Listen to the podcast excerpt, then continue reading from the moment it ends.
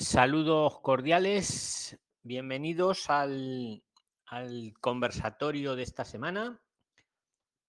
Eh, os habla Luis eh, desde Madrid.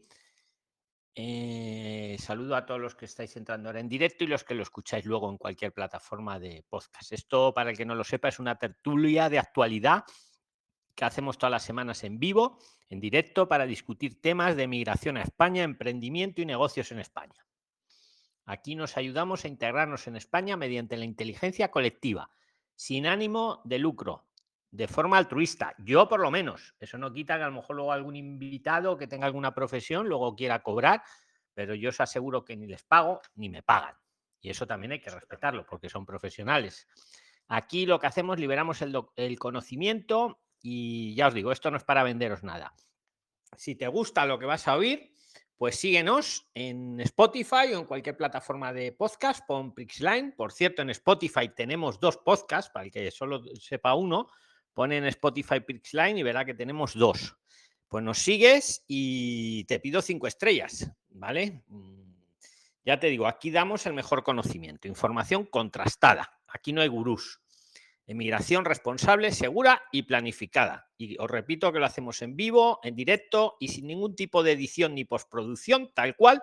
Se sube al grupo de Telegram de los ya casi 25.000 prislines y, es contenido exclusivo, ¿vale? Esto no lo vais a encontrar en YouTube, solo lo hacemos aquí. Si todavía no nos sigues en el, en el grupo de Telegram, pues debajo en la descripción del podcast te dejo el enlace para participar. Síguenos de forma gratuita. Estamos ahí todos los días, 365 días al año, chateando y los domingos hacemos este conversatorio de voz. Y por cierto, los que estáis en el grupo de Telegram y no estáis todavía en el canal de trabajo y vivienda, pues, pues pedir el enlace, ¿vale? Porque muchos habéis encontrado trabajo por ahí. Además, os lo movemos en Twitter, las búsquedas que tenéis.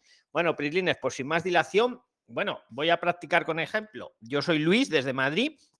Os pido que ahora cuando vosotros participéis también os presentéis, ¿vale? ¿Quiénes sois y dónde estáis? Entonces, si hay algo urgente, me gustaría darle prioridad. Si, si, alguien tiene algo urgente, alguna consulta urgente, porque a muchos os decimos, oye, pues pásate luego por el conversatorio y lo hablamos, pues si alguien tiene algo urgente, pues puede tomar la palabra directamente, ¿vale? Me silencio para, para escuchar. Venga. Sí, buenas noches, don Luis. Buenas noches. Eh, 50196 Zafra. Dinos tu nombre, amigo, y dónde te encuentras. Eh, mi nombre es Johnny Zafra. Yo estoy en Tudela, Navarra. Eh, mi pregunta es, don Luis, que me están ofreciendo una persona autónoma un contrato pero yo llevo siete meses y tengo cita de asilo para el 2023, o sea, estoy irregular. Bueno, ya tengo la carta del asilo, pues, para la entrevista en el 2023, pero no tengo, tengo el NIE provisional que me lo adelantaron.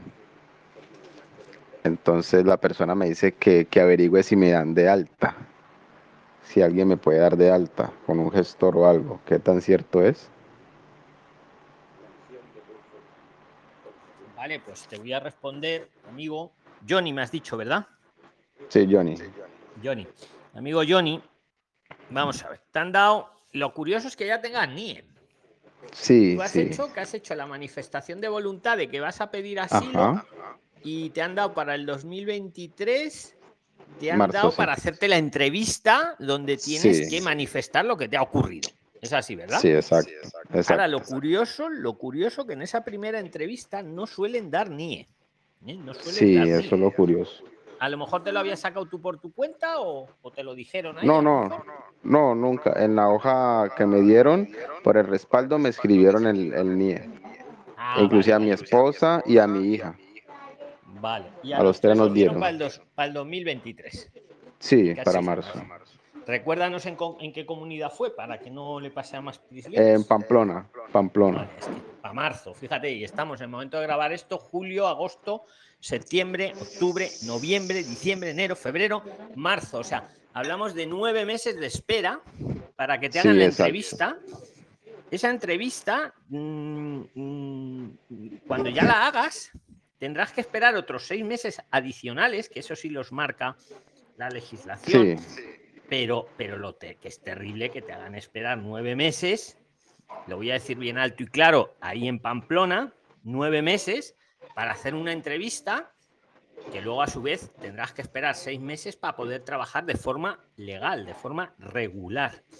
Entonces te voy a responder, lamentablemente no hay manera, por mucho gestor que buscáramos, eh, un solicitante de asilo no puede trabajar hasta los seis meses de la segunda entrevista, de la que a ti te han mandado para marzo del 2023.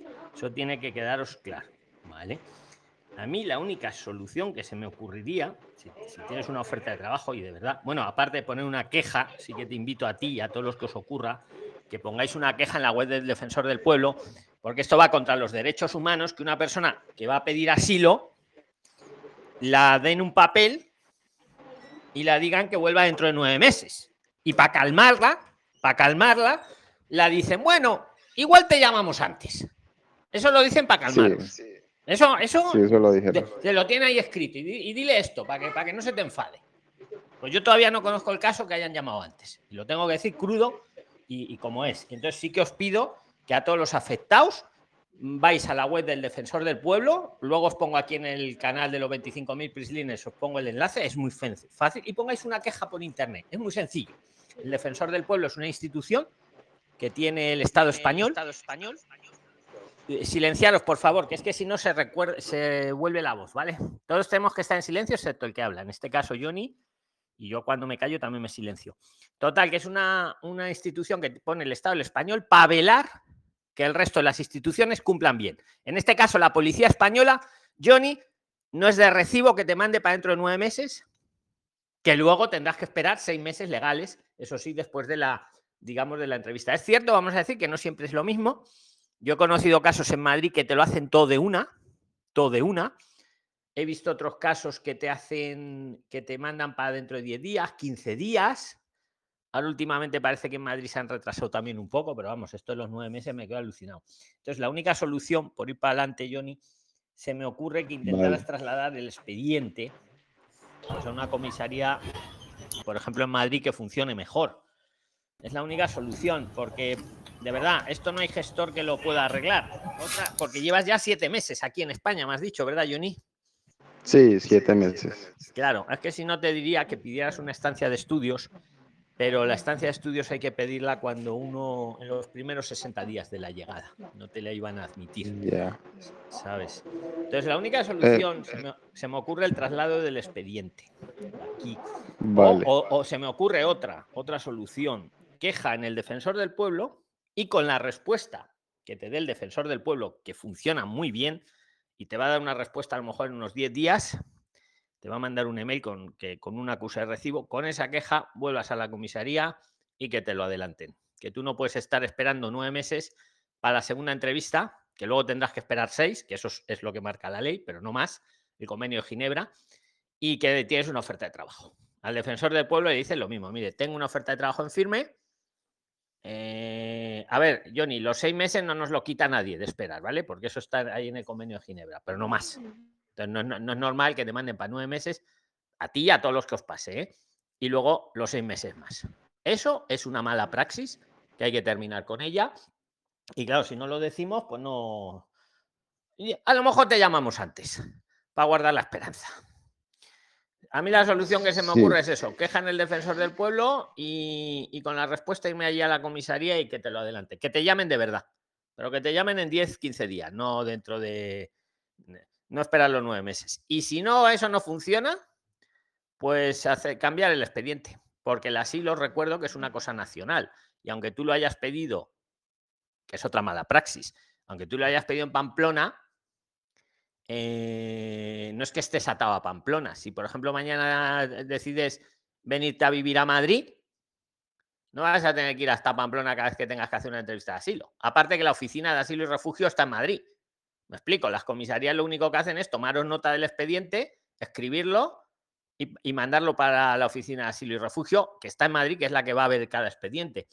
Eh, a mí esto me enfada. O sea, que lo, por supuesto no por Johnny, sino eh, porque soy español y ahí veo que no funciona. Que estamos pagando impuestos, estamos pagando a todos estos funcionarios para que pasen estas cosas.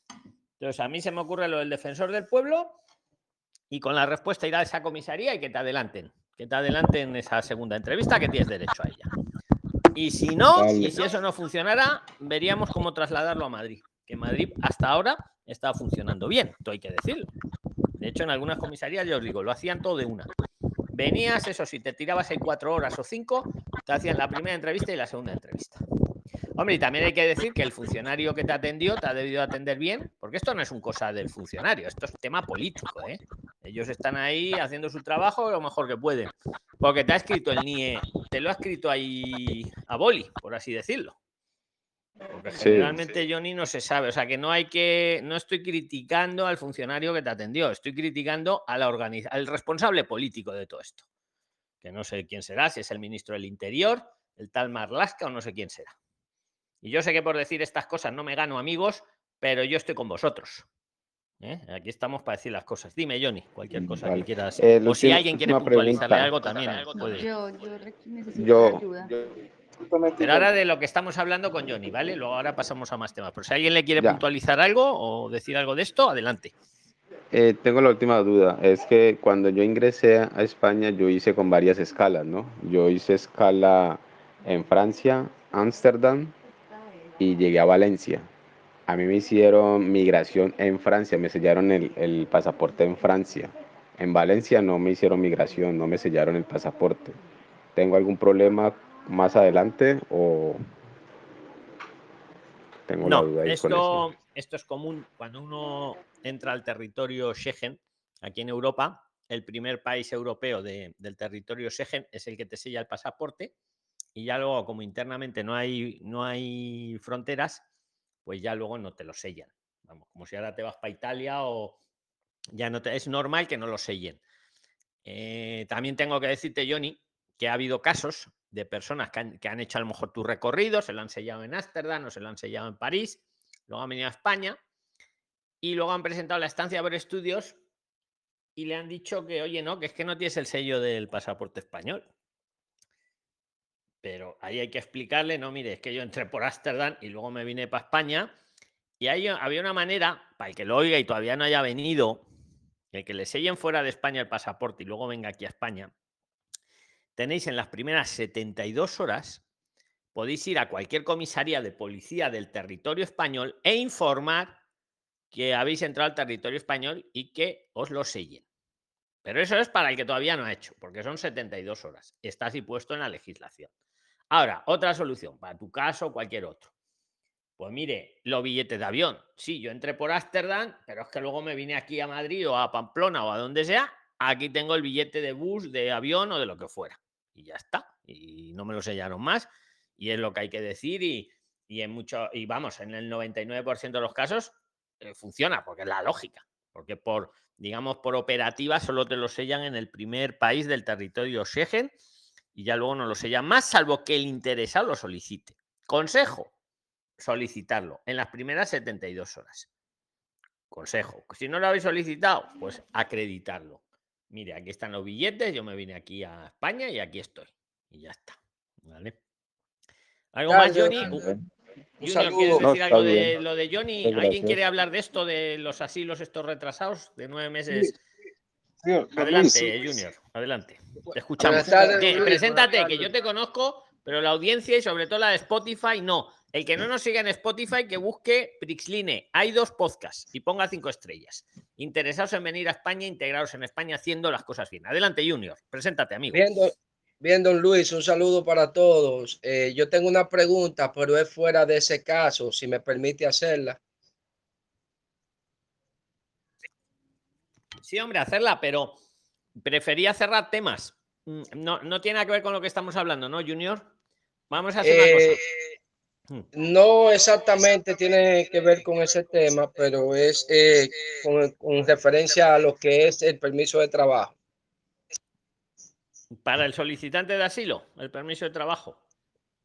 Bien, eh, quería, quería preguntarle que si yo pido el permiso de trabajo, luego que esté allá, con ese permiso de trabajo, aunque sea un permiso de trabajo independiente, que si yo puedo entonces también poner un negocito o, emprender un negocio propio con el permiso de trabajo, aunque no sea un permiso de trabajo, eh, ¿cómo se dice? Autónomo.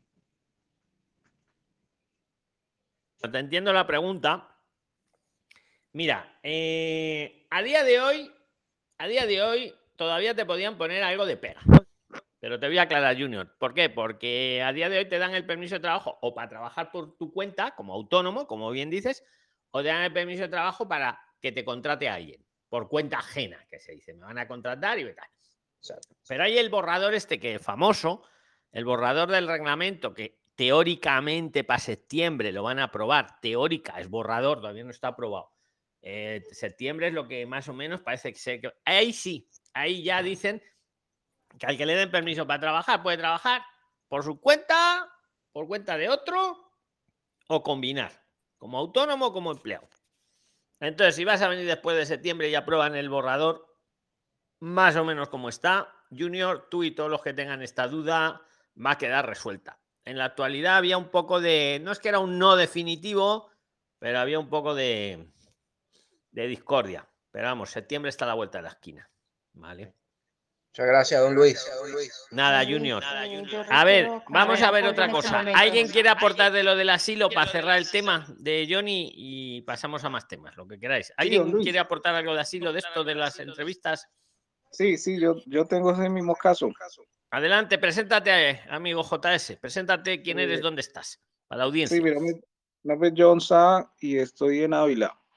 Eh, de una vez digo, no venga, no, no lo presenté en Ávila. que aquí están haciendo eso. Pues. Eh, ya ya sabemos dos, Pamplona y Ávila. ¿Para cuándo te han mandado a ti? Sí. Para febrero. Julio, eh, agosto, septiembre, octubre, noviembre, diciembre, enero, febrero. Hombre, por lo menos ocho meses, un mes menos. Bueno, pero fue en abril. Joder. Mira, perdonadme la expresión, pero es que, pues lo mismo, ¿lo has oído lo que he dicho a Johnny? A la web del defensor del pueblo, ahora os pongo el enlace y ponerlo. Bueno, sí, pero, eh, lo que usted dijo antes de trasladar el expediente, ¿cómo se daría eso a Madrid? Fácil, dirigiendo, dirigiendo un escrito a la oficina de asilo y refugio, indicando tu número de expediente y diciendo que a partir de ahora que, que lo quieres en Madrid.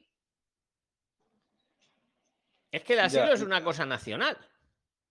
Yo no os puedo garantizar que os lo vayan a, hacer, ¿eh? Porque vamos, si están haciendo esto de mandaros para nueve meses después y, eso es una mala praxis y va contra el convenio de Ginebra, y lo digo bien alto. Y eso, el defensor del pueblo va a dar la razón. Los países firmantes del convenio de Ginebra os van a dar la razón. El Estado español dirá, no, es que no tenemos medios. ¿Cómo que no tenemos medios si tienen más dinero que impreso Europa y no saben cómo gastarlo? Por favor.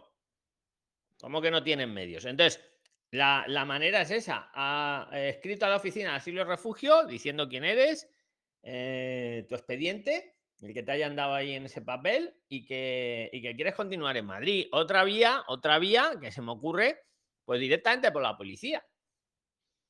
Yendo aquí a Madrid, y diciéndolo, mire, quiero que me lo lleven aquí, como mucho te van a decir el motivo, el motivo, porque esto es regulación de ellos interna.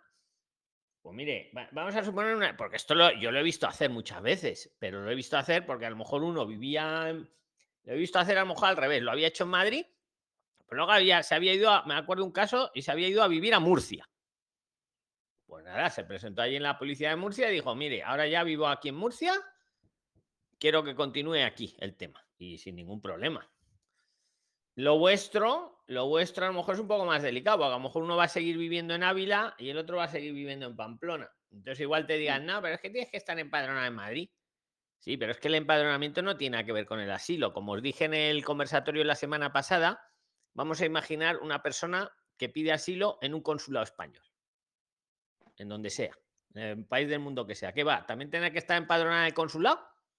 O una persona que viene huyendo llega a España a la frontera y pide asilo ahí, en frontera, ¿qué se puede hacer? ¿También le van a pedir el empadronamiento ahí en la frontera? ¿O un señor que viene en avión y lo pide en aeropuerto? O sea, el empadronamiento no tiene que ver con la protección internacional. Para nada. También os entiendo, que algunos funcionarios han dicho, no, pues sí, empadronado. Madrid no lo está diciendo, en otras sí. Porque antes pasaba un poco al revés. Os ibais a otras provincias porque iban más rápidas que Madrid. Pero es que parece ser que está siendo al revés. A mí se me ocurre de esas dos formas, vía la policía o vía directamente a la oficina de asilo y refugio. Entiendo. Pregunta, pregunta o, o el que quiera aportar. Adelante, porque hay que, habrá que buscar soluciones. Y en todo, y- espera, pero una cosa que se me ha olvidado. ¿A dónde Hola. se- Adelante, no. Hola. Ah, pero todo apoyado siempre con la queja al defensor del pueblo. Buenas tardes. Hola, Franklin. Hola. Espera, vamos a dejar a Ginette, que ha cogido primero la palabra, pero de este tema, ¿eh? Luego os doy, luego hacemos para más temas. Y luego a Franklin. Venga. Ok. Ay, perdón. Pues la verdad es que no sé si me salga un poquito del tema. Yo estoy en No, Colombia. no, pues no te salgas del tema, porque entonces si no es el caos, tenemos que seguir un orden. A ver, pues dejamos a Franklin, que será del tema, y si no, ahora vamos a más temas, pero es para ordenar un poco todo esto. Venga, Franklin, ¿tú qué quieres aportar? Luis, buenas noches, ¿cómo estás? Buenas noches, preséntate para todos ellos, que yo también te conozco, igual que a Junior, pero a lo mejor la audiencia no. Venga. Franklin Pavón, venezolano, estoy en Lugo. Tengo el mismo caso de JS, JS, este, de abril a febrero, 10 meses en Lugo. Madre mía. ¿Has puesto la queja en la web del defensor del pueblo? No, ya la, eh, mañana la coloco. Es que si mañana no la voy a ponéis, hacer. eh, escuchadme, Prislines, si no ponéis la queja en la web del defensor del pueblo, que está para eso, que se hace por internet, si no lo ponéis, mm, el defensor del pueblo esto todo no lo sabe. ¿Qué creéis? ¿Que el ministro del Interior va allí a decírselo? Si no se lo decís vosotros, él está tan tranquilo. Vais a perder 10 minutos. En la web tiene hasta modelos de queja. Para que no sepa redactar bien la queja, tiene a ver de qué se va a quejar usted, de esto, de esto, de esto. Y tienes unas plantillas que te pone la propia oficina de la Defensoría del Pueblo. Y use usted esta plantilla, use usted esta. Y ponéis esto, porque esto va contra el convenio de Ginebra. Y es que me duele especialmente el caso de una persona que tiene ya una oferta para trabajar en A y, y no va a poder trabajar. Porque esto de verdad, esto no lo soluciona un gestor. Esto es hasta que no hagan la segunda entrevista y pasen seis meses desde la segunda. Tenéis que poner esas quejas, ¿vale? Eh, ponerla de buen tono, vamos, no es, no es nada malo, para eso está. Es una institución, es la- una de las Sí. primeras instituciones. Está el rey, está el presidente de las cortes, está el presidente de gobierno y luego ya creo que va el defensor del pueblo. ¿eh? Es la tercera o cuarta institución del Estado español. Para eso es, para que funcione. Porque hace ya años se descubrió que habían cosas que a veces no funcionaban bien. Y claro, si no se lo decimos a la administración, pues no, los policías no se lo van a ir a decir. Que no, insisto, no tienen la culpa, ¿eh? no me estoy metiendo ahora con los policías, me estoy metiendo con los responsables políticos de la policía, que gestiona todo esto. Que es al final el gobierno que tenemos ahora aquí. Pues no sé, Franklin o alguien quiere decir algo más de esto y si no pasamos a más temas. ¿Quién? ¿Qué? Yo, señor Luis. Sí, eh, Yo- igual yo yo, quiero- tenía propuesta de, de- De uno en uno, ¿quién quería hacer la pregunta? A ver, del, del, en del- este del- momento- delen usted. Yo en este momento tengo una situación que no sé si va de la mano con lo del asilo. Eh, no he podido hacer empadronamiento, llevo dos meses acá en Valencia y no he podido hacer empadronamiento. No, la señora. Bueno, pero eso no es, no es de asilo. ¿De asilo alguien quiere- tiene algo más? ¿De asilo? Mm. Don Luis, buenas noches. ¿Podría Luis, intervenir? buenas noches, ¿Podría ¿me intervenir? escucha? Buenas noches. Si es de asilo, Si es que de asilo, que tenga algo de asilo. Y los de demás nos silenciamos. silenciamos. Don Luis, buenas noches. Don Luis, me buenas noches, me Don Luis. ¿será que después de la señorita que está hablando me puede dar la oportunidad? A ver, de asilo, Michael, ¿quieres hablar? Sí, señor. Pues Para habla, seguir venga. el tema. habla de asilo y los demás nos silencian. No, claro pero- que tenemos que ir por temas. Luego pasamos Sí, al empadronamiento a lo que queráis. Adelante, Sí, Michael. señor, pero primero iba una, una dama, eh, la señorita que primero había hablado. Primero son las mujeres, obviamente, por respeto, eh, quisiera que ella ¿Cómo primero se llama hablara. la señorita? ¿Y cómo se llama? No, es que ella hi- hizo el comentario, pero creo que yo intervení y no la dejé escuchar. ¿De pronto estás Yo ahí para que hagas yo tu creo que pregunta? fui yo, don Luis. Sí, fuiste A tú. ver, Dora, ¿es de asilo lo tuyo? Sí, sí, don Luis. Muy buenas noches. Mi nombre es Dora Liliana Venga, pues Márquez. habla tú por, por deferencia de Michael y luego va Michael. Venga, adelante, Dora. Felipe, porfa. Don Luis, don Luis, muy buenas noches. Mi nombre es Dora Liliana Márquez. Estoy en Madrid, en Alcalá de Henares, ya hace para dos meses. La pregunta mía es, no, bueno, tengo una situación. El martes tengo la cita de asilo en Madrid, ¿cierto? Pero la verdad, la verdad, como dicen que hay que hacer es que una carta, el empadronamiento ya lo tenemos, pero no nos han dado la hoja del empadronamiento, ¿cierto? Y que hay que hacer un relato. Yo la verdad, o sea, nosotros estamos acá con dos niños menores de edad, de 8 y 4 años, y somos tres adultos, están los papás y yo que soy la mamita de los bebés. Pero yo la verdad no, no sé cómo qué relato hacer allá para poder ser convincente de que me den el asilo. No es que no sabemos. ¿Me podrían colaborar con esa cuestión? Vamos a ver, Dora. El asilo lo tendrás que poner lo que te haya pasado a ti. ¿Por qué pides tu asilo? ¿Por qué quieres pedir asilo? Explícanoslo. Don Luis, la situación en Colombia, así aquí digan que, que no, la situación en, en Colombia es crítica, es crítica la situación, y más que todo para personas mayores como yo, para buscar un empleo. A pesar de que yo soy enfermera, soy electricista, no se me presenta la oportunidad, ¿cierto? Fuera de eso, eh, hay mucho conflicto. Entonces, ¿qué estamos nosotros bregando a dar? Una, una buena, un buen futuro a esos dos menores de edad que, que los trajimos para acá, para España. Pero me dicen que si uno va y dice esas cosas, eso, pues no, no es como, No, como es que yo ahora mismo, si soy el funcionario, te diría, pues señora, eso no me vale a mí. A mí me tiene usted Eh. que contar. Mire, eh, yo te diría, primero véase los vídeos de Prisline. Si no se quiere ver los mil vídeos que os he hecho, ponga usted Prisline asilo y le van a salir como siete solamente. En ellos va tu vida, el futuro, tu futuro, mejor dicho, el de tus hijos, que a veces no hacemos la tarea, ¿vale? Entonces, me los vería y verías, por ejemplo, cómo preparo la entrevista de asilo. Y verías, por ejemplo, a Don Oscar Padrón, que lo explica muy bien, que de eso sabe un montón, ni le pago ni me paga.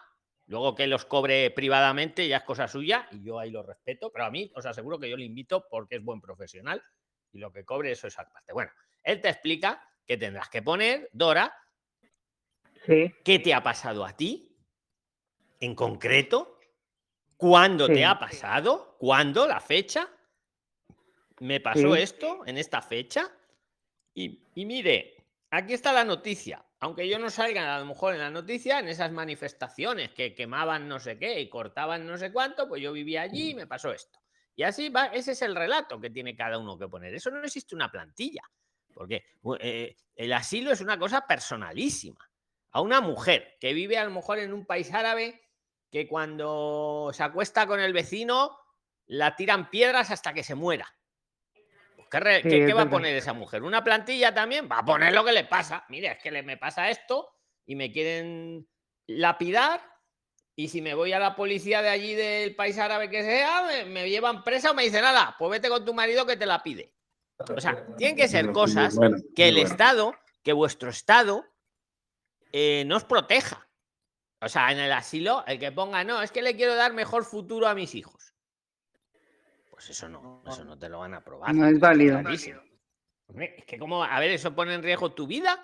No. ¿La de tus hijos? No.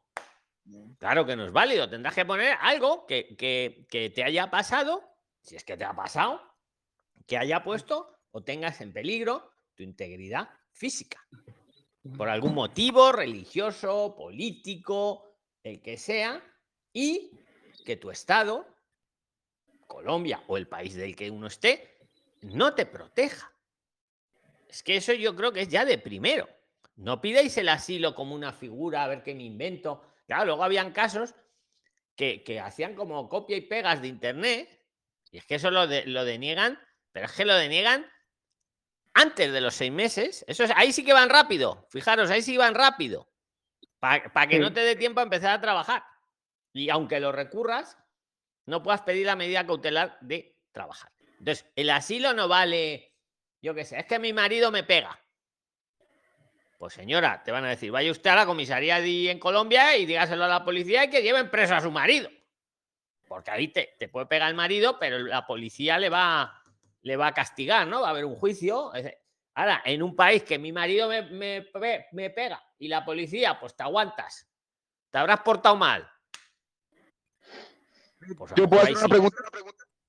Venga, más temas de asilo. Dora, tienes que poner lo que te ha pasado, cuándo te ha pasado y si tienes algún recorte de internet que lo apoye, mejor. No es obligatorio poner la noticia, pero toda la documentación que podáis aportar, pues facilita que os aprueben el, proceso. ¿eh? Lo facilita. Cuanto mejor lo pongáis, pues más, más lo van a estudiar. Pero vamos, si pones lo que me has dicho, te lo van a denegar rápido, ¿eh? Tienes que pensar algo que sea de verdad también. ahora, ahora, espera, ahora va Michael y luego vas tú, Juan Felipe, que te he tenido que silenciar antes. Muchísimas gracias. Nada, Dora. Nada, tenemos que estar todos silenciados, de verdad. Yo soy el primero que me silencio, ¿vale? Cuando no hablo, porque es que si no, estamos aquí casi 100 personas, todos silenciados. Venga, ahora va Michael, pero ha quedado claro, ¿no? El asilo de verdad, no lo pidáis como figura migratoria, pedirlo el que de verdad lo, lo precise, porque además, si lo pedís como deporte, pues luego pasa estas cosas también. Vamos a romper un poco la lanza sin defender el mal funcionamiento de la administración. Claro, luego a otro que de verdad le persiguen, que le, le manda para dentro de nueve meses. ¿Me explico? Tenemos que ser un poco responsables. No sé, ya aunque no sea por el asilo, tiene que ser algo de verdad que tenga peligro vuestra integridad física por motivo religioso, político, etcétera, etcétera, y vuestro Estado no lo proteja. No lo proteja. No, el asilo no puede ser porque es que quiero mejor futuro para mis hijos, que eso es totalmente respetable, ¿eh, Dora? Por supuesto que sí, pero no es para asilo. Para eso hay otras figuras migratorias. Así lo único que hacemos es colapsar y que te lo denieguen a ti y que luego al otro le manden para dentro de nueve meses. A ver, le va a tocar ahora a Michael y luego era Juan Felipe. Venga, pero de asilo, ¿eh? Luego vamos con otros temas. Venga, Michael. Muy buenas eh, tardes, noche, me imagino, para todos los Pristliner. Mi nombre es Michael Murilo, eh, de Ciudadanía Colombiana. Eh, Luis, una consulta para el tema de asilo en el sentido por eh, descendencia de raza, mm, digamos, raza afrodescendiente o negra de la región que yo vengo, que es el departamento del Chocó en el Pacífico, eh, pues de un tiempo acá, más o menos desde el 2018-2019, por las disputas entre el clan del Golfo y todos estos grupos al margen de la ley, nuestra, nuestra raza se ha visto muy amenazada y pues obviamente como no nos estamos dedicando al negocio del narcotráfico y nos hemos metido a esos grupos, pues nos han ido como desapareciendo. Yo tuve que venirme de allá porque pues la situación en el departamento del Chocó sumado a la pobreza, eh, al narcotráfico, a la falta de necesidades básicas, eh, me vine a este país. ¿Hay algo en ese proceso ante el, ante el funcionario como tal? ¿Habría algún impedimento o, niegue del mismo cuando se haga la segunda cita, que pues la tengo mm, casi dentro de seis meses, podría hacerlo, no se podría pedir un adelanto de esa cita. ¿Dónde lo has pedido tú, Michael? En Sevilla. ¿Y te la han mandado para dentro de seis meses? ¿O cuánto sí, señor. Seis meses. No, sí, señor. Seis meses. Escucha, vamos a ver. Una cosa, Prilines, pensar un momento todos. Comparar el relato de Michael con el de Dora con gran respeto a ambos. El de Michael, yo soy el funcionario y ya me lo estudio más. Pues, eh, por lo que ha relatado. Y si encima, yo no sé, ahí, la única pega que te... Eh, tu, relato, a mí ya, jurídicamente pensando, no, no te puedo decir te lo van a aprobar o no te lo van a aprobar, pero ya me lo pienso. Me explico, Michael. Ahora va a depender de cuánto lo puedas, todo esto que acabas de relatar, cuánto además lo puedas documentar para que aumenten las posibilidades de que te lo aprueben, o por lo menos para que tarden mucho más en denegártelo. Porque es que últimamente están denegando asilos como si fueran churros antes de seis meses, pero claro, casos, casos como el de Dora, pues claro, es que esos los deniegan rápido, ¿no? Es que porque se. No. Ahora, el, tuyo a lo mejor habría que estudiarlo. ¿Por qué hay que estudiarlo, Michael?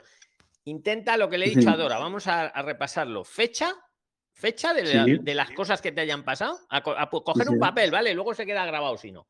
Los que vayáis a pedir asilo. Insisto, el que de verdad piense que lo necesita, ¿eh? No como figura migratoria. La fecha de cada cosa que os haya pasado. Hechos. La fecha, ¿qué os ha pasado? A cada uno en concreto. Y por eh, la noticia.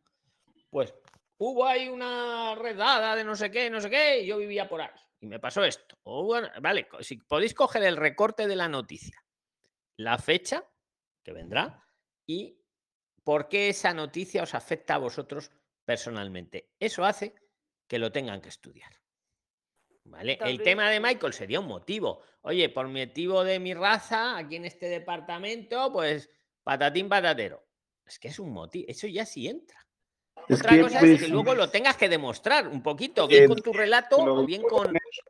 Don Luis, lo que pasa es que, qué en pena interrumpirlos, es que en mi país eh, realmente a nosotros los afrodescendientes hasta ahora con la no- el nombramiento igual de la señorita Francia Márquez y Gustavo Petro, igual el, el sistema racial sistemático de los blancos, y perdónenme las personas blancas en mi país, es una segregación muy fuerte, es muy amplia en sentido de los puestos de trabajo, en las remuneraciones hacia nosotros, y nosotros somos el porcentaje étnico más bajo en población, eh, tanto en laboral eh, como en cargos públicos, como esto. Y, y, pues habrá gente que va a decir, no, el señor es muy sufrido. No, eh, se nota en cada esquina, en cada calle eh, de todas las ciudades. O sea, Vale, la yo, burla. mira, Michael, yo, tú lo sabes mejor que yo, porque yo eso sí que no lo sé, le- le- pero vamos, no te lo pongo en duda, por supuesto.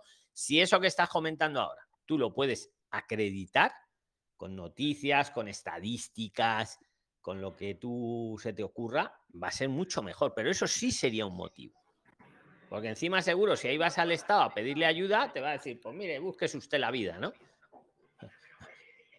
Ahí sí sería motivo. Que no quiere decir que seguro te lo vayan a aprobar, ¿eh? Porque Sí, la no, no, los sí. asilos los, los deniegan, pero tampoco es, fa- es que te lo denieguen antes de seis meses que después que ya has podido trabajar y puedes pedir un arraigo laboral, por ejemplo. Es don Luis. JS, sí, que, que querías decir algo, JS, o Michael, si quieres decir algo más.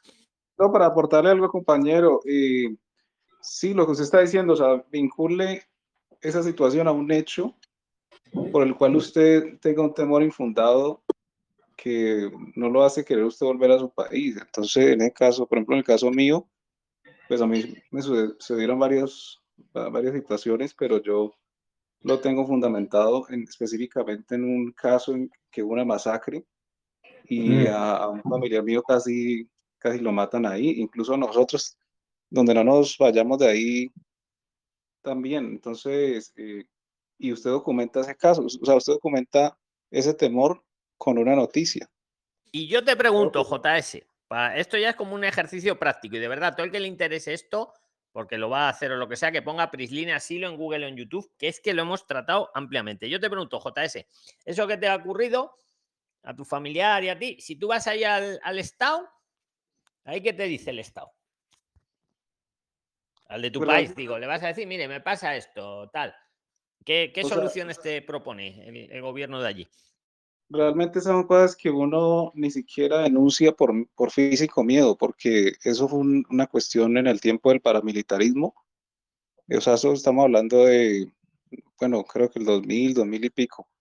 Eh, yo tenía como 15 años, entonces uno de esas cosas allá, no, pues pensando que no le da miedo, porque pues no sé si usted sabe más o menos dónde viene el parami- paramilitarismo en Colombia, entonces eh, esas son cosas que uno ni, ni las, ni las denuncia, ni entonces, mucha gente en Colombia ha sufrido esas cosas y ni siquiera eh, han ido a un tema de desplazados o, o eso por, por miedo. Lo, lo mismo a mi mujer, ella también desde pequeña estuvo en, todos los riesgos, todos los peligros, entonces eh, pues muchas, muchas personas no denunciamos no, no lo hacemos por físico miedo, pues, de que nos pase algo. Perfecto. hasta que Yo esa, logramos no, si esa pregunta JS te la hago, porque es la, y a ti y a todos, es la segunda pregunta que os harán. O sea, primero tenéis que tener el motivo. Y si lo podéis documentar con fecha y la noticia, mejor. Pero es que luego os van a preguntar, bueno, y usted va a su estado ahí, ¿y, y qué le dice el estado? Esa va a ser la segunda pregunta que tenéis que saber responder. A mí lo que me estás contando me gusta. Dentro de lo, de lo dramático, ¿eh? porque me pongo en vuestra situación y me lo imagino. Pero pensar luego también eso, o sea, ¿qué ha ocurrido? ¿Cuándo ha ocurrido? ¿Qué fecha? Y luego, ¿qué pasa? ¿El Estado allí no, no les protege? Y eso, esa es la clave. Ah, vale, Estás vale. diciendo me gusta, no me atrevo a denunciar. Porque es que si denuncio, pues, pues me vienen luego más paramilitares, porque son los mismos. No sé, lo estoy inventando, no digo que lo hagáis, ¿eh? Digo para que me entendáis. Esta sequía me tiene, Claro, claro. esta sequía me tiene. No, es que así es, así es. O sea, entonces, uno tiene ese temor enfundado, entonces uno nunca denuncia y uno lo que hace en Colombia, lo que hizo el compañero ahí, se va de un lado para otro, para, como para, pero físicamente pues el- es el miedo. Entonces, eso para mí creo que es una razón suficiente para, para solicitar asilo. Totalmente. Y otra razón, por ejemplo, vamos a suponer el que sí ha denunciado y va con su denuncia en la fiscalía y no me han hecho ni caso.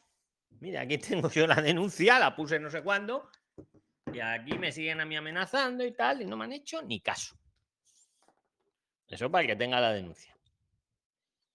Y los dos son válidos.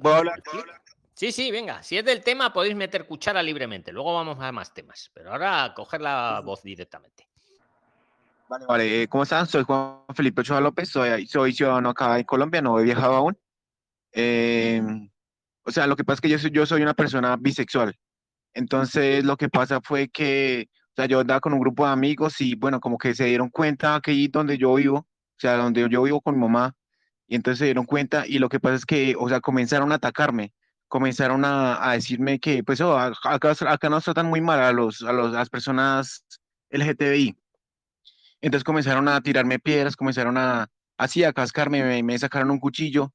Eh, yo he puesto ya una denuncia en la fiscalía y yo puse, ya llevo dos denuncias en la fiscalía y tengo también pruebas de medicina legal porque me han dejado en mal estado, o sea, me han golpeado mucho. Pero yo voy allá a decir que me, que me puedan poner una, una protección cautelar y me dicen que no, que no pueden hacerlo, que eso lo tiene que hacer el fiscal. Pero el fiscal con el proceso se puede demorar dos, tres años en, en eso y además acá en Colombia no van a hacer nada lo que van a hacer es que van a, van a montar una esta o un- un- en fiscalía cuando haya un muerto. Y pues acá en Colombia hay demasiadas muertes por, por eso, por, por, por o sea, la, la raya que le tienen a las personas homosexuales o a las lesbianas o a los transexuales. Aquí los matan.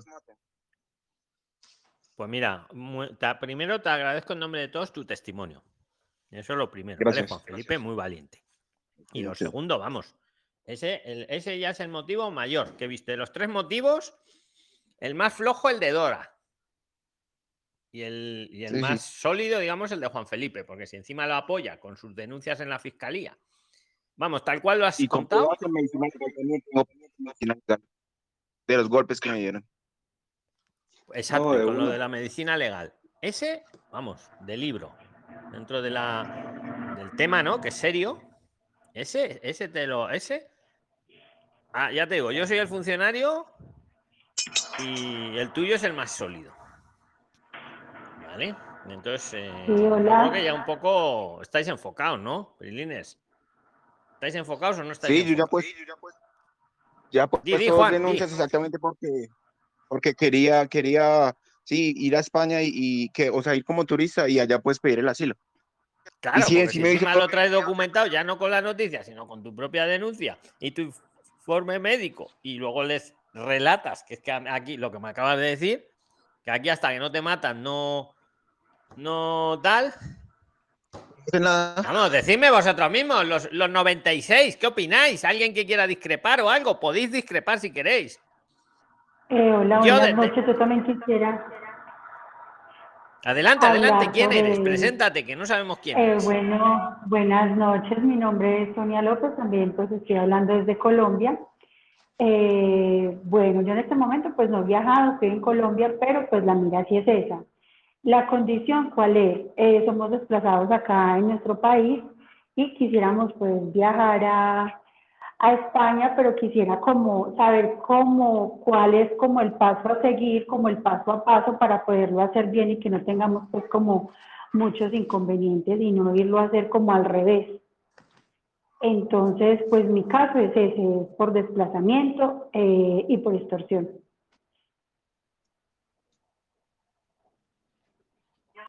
Pues mira, si es tan amable, Juan Felipe, ¿le quieres explicar tú a Sonia eh, un paso a paso rápido para repasarlo así, para ya que estamos con esto? ¿Cómo lo podría hacer de la mejor manera? Le has escuchado la pregunta, ¿verdad? Vale, Juan? vale. Sí, claro, sí, claro. Lo, lo primero lo que tienes que hacer es las denuncias en la fiscalía. Después, lo que tienes que hacer es redactar un papel donde tú, o sea, tú ese en todo momento, en qué momento, en qué tiempo, que las fechas sean exactas, que sean concretas y que lo puedas validar y que Eh, tengas, si quieres, puedes tener testigos. Te, te pregunto, sí, claro, te digo, eh, sí, yo ya tengo eso, yo ya tengo erradicado pues todo en víctimas. Eh, nosotros tenemos pues como el certificado de que somos desplazados y tenemos pues toda la declaración.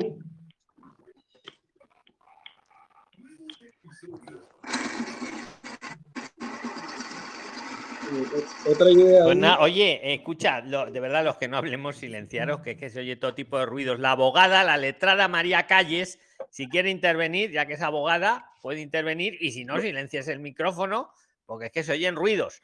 JS, Don Luis. venga, ¿qué quiere decir JS? Venga, y ahora luego vamos a Otra idea. Sí, sí, otra idea ahí es, por ejemplo, en mi caso, yo qué hice, eh, y eso lo agradezco también a un PRISLINE que en su momento me lo sugirió.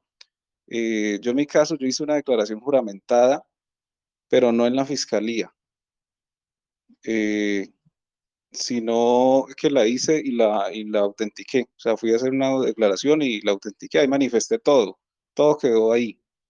Eh, pues en el caso de que hay personas que no hay casos que por miedo no lo denuncian ante fiscalías o ante así como entidades pues como demasiado eh, pues sí, delicadas pues. Demasiado próximas al poder, vamos a decirlo así. Es- es- exacto, sí, en su momento, ¿no? Porque ahorita pues las cosas parece que han cambiado y Ah, Ahora a lo mejor va a ser al revés, ¿no? Pero bueno.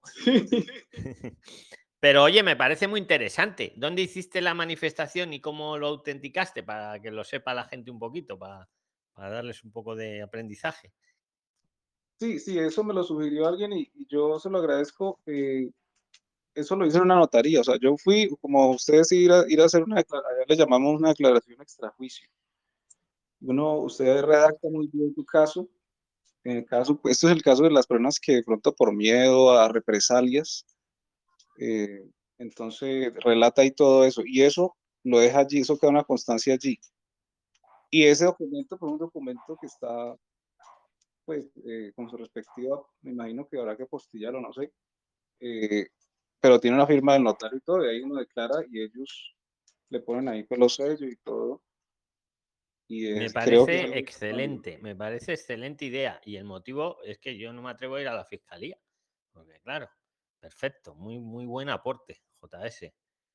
Mm, Tomad nota, Prilines, los que estáis en Colombia todavía o en el país eh, que sea, porque esto además lo podéis aplicar a cualquier país y tengáis pensado pedir protección internacional, ahí tenéis otra herramienta que ahora JS os ha dado de forma altruista.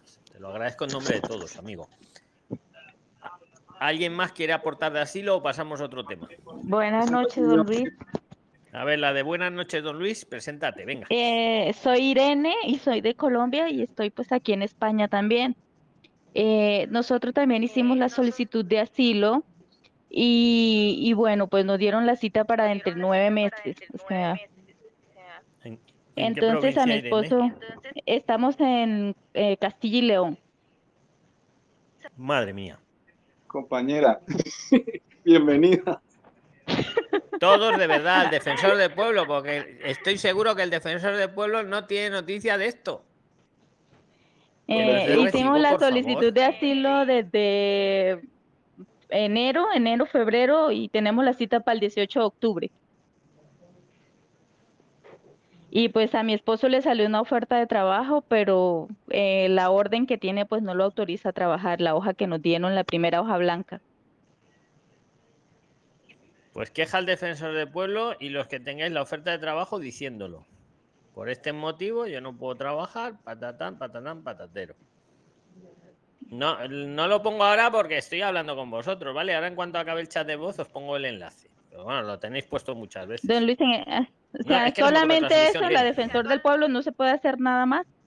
Es que el defensor del pueblo es el que va a coger de las orejas y va a tirar de las orejas al Ministerio del Interior y va a decir, ¿qué, ¿cómo me tiene usted a estas personas esperando nueve meses para una entrevista? Es que ya me diréis si no que queréis que hagamos. La otra solución, lo que he dicho al comienzo del podcast, intentarlo en Madrid. Pero es que ya me estoy viendo que en Madrid no piden empadronamiento, pero como vengáis muchos a Madrid, os van a decir empadronamiento, no lo sé. Mm, hombre, los que no habéis venido todavía, sí os aconsejo, sí o sí, en Madrid, que es dentro de todo la que más rápido va. Pues ya lo estáis escuchando. Ahora, los que tengáis mucha urgencia, como Irene, eh, tal, el que, el que tiene la oferta de trabajo, usar las dos vías, plan A y plan B. Plan A, desde luego, el defensor del pueblo, por eso tiene la potestad. Todavía me acuerdo de cuando hice una inspección sorpresa, acordaos lo que pasaba en, en la ratonera en Barajas. Pues Sí. cogió y se fue al aeropuerto un día de sorpresa allí a ver qué pasaba allí y les inspeccionó. Y vamos, no veas tú cómo, cómo ha puesto eso bien. Pues los tenían ahí, pues lo mismo. Es que si no se lo decimos, pues no lo sabe. ¿Vale? Entonces eso se pone por internet, muy bien, está muy bien. La otra solución, Irene, eh, intentar trasladar el expediente a Madrid. Pero es que, vamos, vamos a adelantarnos a las pegas. O van a decir, no, pero es que usted si ha empezado en, en, en donde sea, tiene que seguir ahí. No, no, pero mire, es que tengo una oferta de trabajo, he puesto una queja en el defensor del pueblo y el asilo es un tema nacional. Y también una tercera vía. Plan A, B y C. Un email a la oficina de asilo y refugio, que es única para toda España, también diciéndolo. Con queja, Ah, siempre, lo primero yo pondría la queja al defensor del pueblo, porque os explico. Eh, les va a cuadrar eso. O sea, tú te mandas un email a asilo y refugio y bueno, bueno. Ahora, se lo mandas anexado a la queja que has puesto, vas a ver cómo se espabilan. Porque saben que luego va a venir el defensor del pueblo un día de estos a preguntar por tu caso. No Sí. sé si me entendéis la estrategia, Prilines. Aportar. Sí, sí, sí le entiendo. Eh, bueno, yo pues yo estoy trabajando en B, eh, mi esposo es el que actualmente pues no está trabajando y pues a él fue quien le salió la oferta de trabajo, pero eh, sin la documentación pues el señor dice que tiene que, pues eh, que iba a mirar a ver si podía darle de alta como autónomo, pero según lo que yo he entendido aquí en Prislay no se puede hacer. No, porque necesitas la autorización para trabajar. Sí. como autónomo o como, como sea. Y entonces, si uno ha pedido asilo, hasta que no pasan seis meses de la segunda entrevista, no te la dan. Lo que sí ha hecho gente, esto lo digo para los nuevos que no lo hayan pedido todavía, que han pedido, por ejemplo, una estancia de estudios y aparte han pedido protección internacional porque lo tienen sus motivos. Se puede pedir ambas cosas. Ah, explico, pero hay que hacerlo en los primeros 60 días lo de la estancia, ya lo sabéis. Hola, hola. don Luis. Entonces lo dejo un Bueno, poco ahí en la mesa, sobre todo para los nuevos que vayan a venir. Yo creo que, que nivel tenéis en general. Ahora vas, Luisa. Nivel yo creo que tenéis. Yo creo, ¿eh? Ya, o sea, creo. Yo veo este grupo y tenéis bastante nivel. ¿Qué quieres decir, Luisa? Hola, don señor Luis, ¿cómo está? Buenas noches. Eh, mire, yo he pedido asilo y me han dado la cita en, ab- en abril y me han dado la cita para 8 de agosto. Eh, mientras tanto, yo estoy estudiando en una institución privada y esperando que llegue el día de la cita. Eh, me han dado una hoja de resguardo. Entonces, mi pregunta es, yo en ese momento de la cita, yo tengo que decir que estoy estudiando en un instituto privado, porque es para un año el instituto. Mm, a ver, eso no, no importa, eh, lo puedes decir o no, pero no creo que afecte a tu solicitud. A- al- a lo que les interesa a la Oficina de Asilo y Refugio, lo que va a estudiar es por qué pides el- la protección internacional, el motivo y si está fundado o no. Luisa, lo que luego estéis Bueno. haciendo aquí en España, da lo mismo, como si te has puesto a estudiar, como si te has puesto a ver series, o incluso como si te has puesto a trabajar en B, que me parece muy bien, ¿vale? Yo no os puedo recomendar que trabajéis en B, porque si no a mí me llevarían preso, pero también os digo Ujú. que hay muchas personas que trabajan en B y trabajar en B no es un delito, no es un delito, es una situación administrativa y, y permite que una persona pueda aguantar nueve meses sin trabajar. En tu caso han sido solo cuatro, ¿no? Si he hecho bien la cuenta, Luisa. Eh, sí, lo cierto es que apenas yo llegué acá a España, a los tres días yo conseguí un trabajo. Entonces, claro, en B, eh, esperando esta cita, porque fue, fue también, mm, ¿qué le digo? Muy tedioso pedir la cita. He estado casi dos meses ahí, mañana, tarde y noche, entonces, hasta que por fin conseguí la cita. ¿Te Eh, la sacaste tú misma? ¿La cita con No, la no, no, conseguiste? no, me lo hizo una niña de Prisline. Ella, ella me lo consiguió, entonces muy amable, ella me Bueno, lo una niña de. Prisline como tú, vamos, porque yo, los que estáis aquí, sois vosotros, ¿no? Eh, no, muy Una persona que conociste en Prisline, en las plataformas que os pongo. Sí, sí, ella me lo consiguió, entonces eh, yo tengo toda la documentación que me que a mí me favorece, ¿no? En este caso, eh, pero toda la documentación que yo tengo Ay, que se te ha ido la voz, se te ha ido la voz. Luisa, a ver. ¿Le puedo preguntar una cosa? Sí, venga, Juan Felipe, mientras le vuelve la voz a esta chiquita. Venga. Oye, que una. Pero espera, voy a hacer un inciso. Le... Los negocios que hagáis entre vosotros son cosa vuestra. Me explico.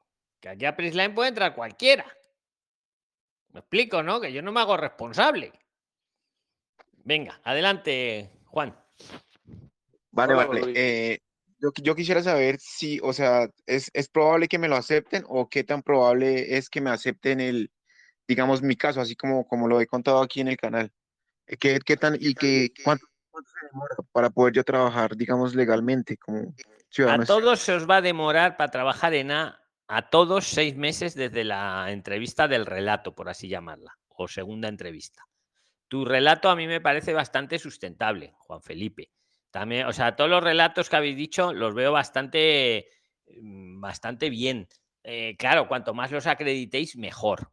Entre otras cosas, porque aunque el asilo lo suelen acabar denegando a la mayoría de las personas, no es lo mismo que te lo denieguen antes de los seis meses que después, que ya has podido trabajar en A y puedes pedir, agarrándote a eso, eh, una medida cautelar de seguir trabajando, por ejemplo, o incluso un arraigo laboral. Yo lo veo bastante bien, bastante bien sustentado, ¿vale? Pero yo no soy el que va a decidirlo. Juan, y por resolver a esta chiquita que estaba hablando, que se le ha ido la voz, eh, eh, que os quede claro que lo que hagáis ahora en España no os afecta a la solicitud. No, vamos, salvo que cometáis algún delito, ¿no? Pero el estar estudiando o incluso trabajando en B, eso no afecta. Lo que más importa para la solicitud es lo bien que la tengáis sustentada. Que estés preocupado, yo lo veo muy bien, o sea, la veo bastante buena. La- casi todas las que habéis contado, ¿vale? Excepto la primera, pero todas las demás las veo bastante, bastante, vamos, lo que os estoy diciendo, que tenéis nivel, que hacéis la tarea. Bueno, pues si queréis pasamos a otro tema, ¿vale? Nos silenciamos todos Don Luis, una de, preguntita. de asilo o de otro tema. No, sí, asilo es que Venga, de asilo, llevo, venga, Girardo, venga, ya vamos a acabar llevo, con asilo. Venga, ya llevo más de un mes tratando de solicitar la cita y yo estoy aquí en Madrid y no he podido, a toda hora sale que, que no hay citas. Hay, ¿Qué podría hacer? ¿También la queja en el defensor del pueblo?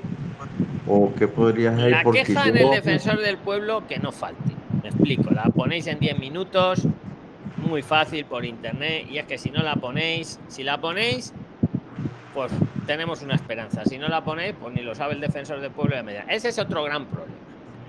El tema de la cita. Ya no de que la segunda entrevista te la dan para dentro de 10 meses, sino es que para conseguir cita no hay, no hay, próximamente habrá, próximamente, pero no te dicen el próximamente. Llevo dos años diciéndolo, dos años, y, y siguen igual. Claro, luego hay casos, salen luego los especialistas en citas, como ha hecho esta chica, que ha conocido a alguien aquí en Prisline, que se ha especializado, o un gestor que se nos ha metido aquí y os ofrece bu- haceros la cita. Pues mira, yo no lo veo mal, siempre que sea alguien de confianza y me dé la cita que yo quiero y, no sea un precio abusivo, claro. eh, yo creo una cita 20 euros, no, no creo que más, ve, 30, no lo sé.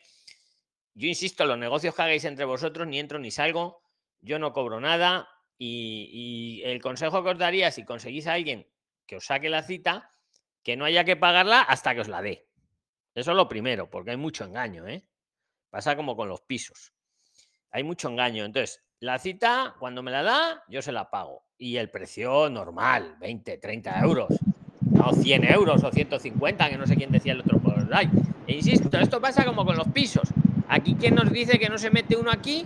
Os empieza a abrir privados, alquilo piso, alquilo habitación, no sé qué, y luego a lo mejor son unos ocupas. ¿Me explico? ¿Entendéis por qué yo no puedo ser responsable? Y os lo estoy venga a machacar. Sois vosotros que ya somos todos mayorcitos.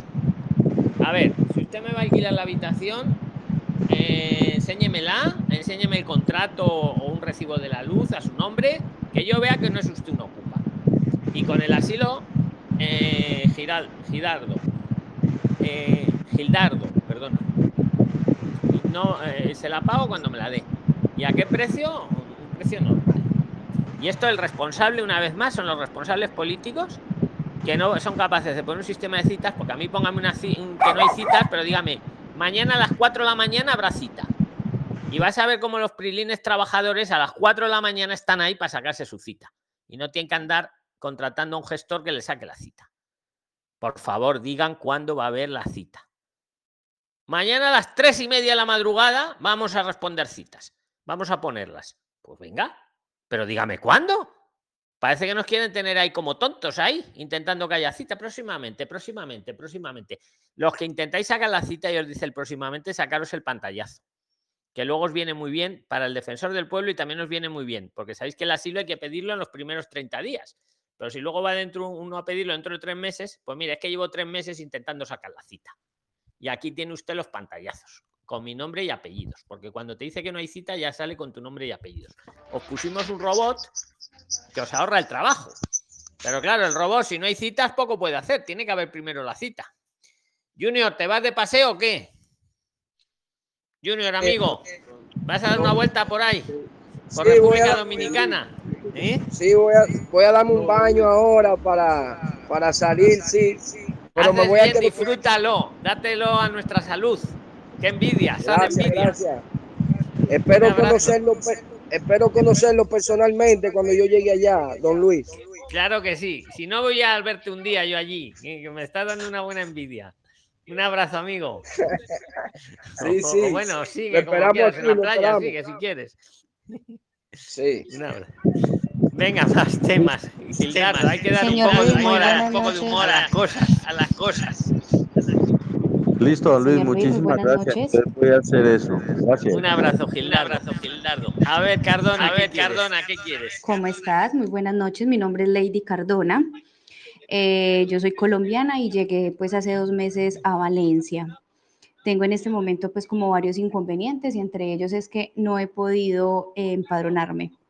He hecho lo posible y lo imposible por hacerlo. He ido a Cruz Roja, he ido a asistencia social, he ido a asistencia jurídica y todo el mundo me sale pues como con que no me pueden atender por el mero hecho de que no tengo empadronamiento. En asistencia social me hicieron sentir prácticamente como prófuga, como si estuviera haciendo algo malo.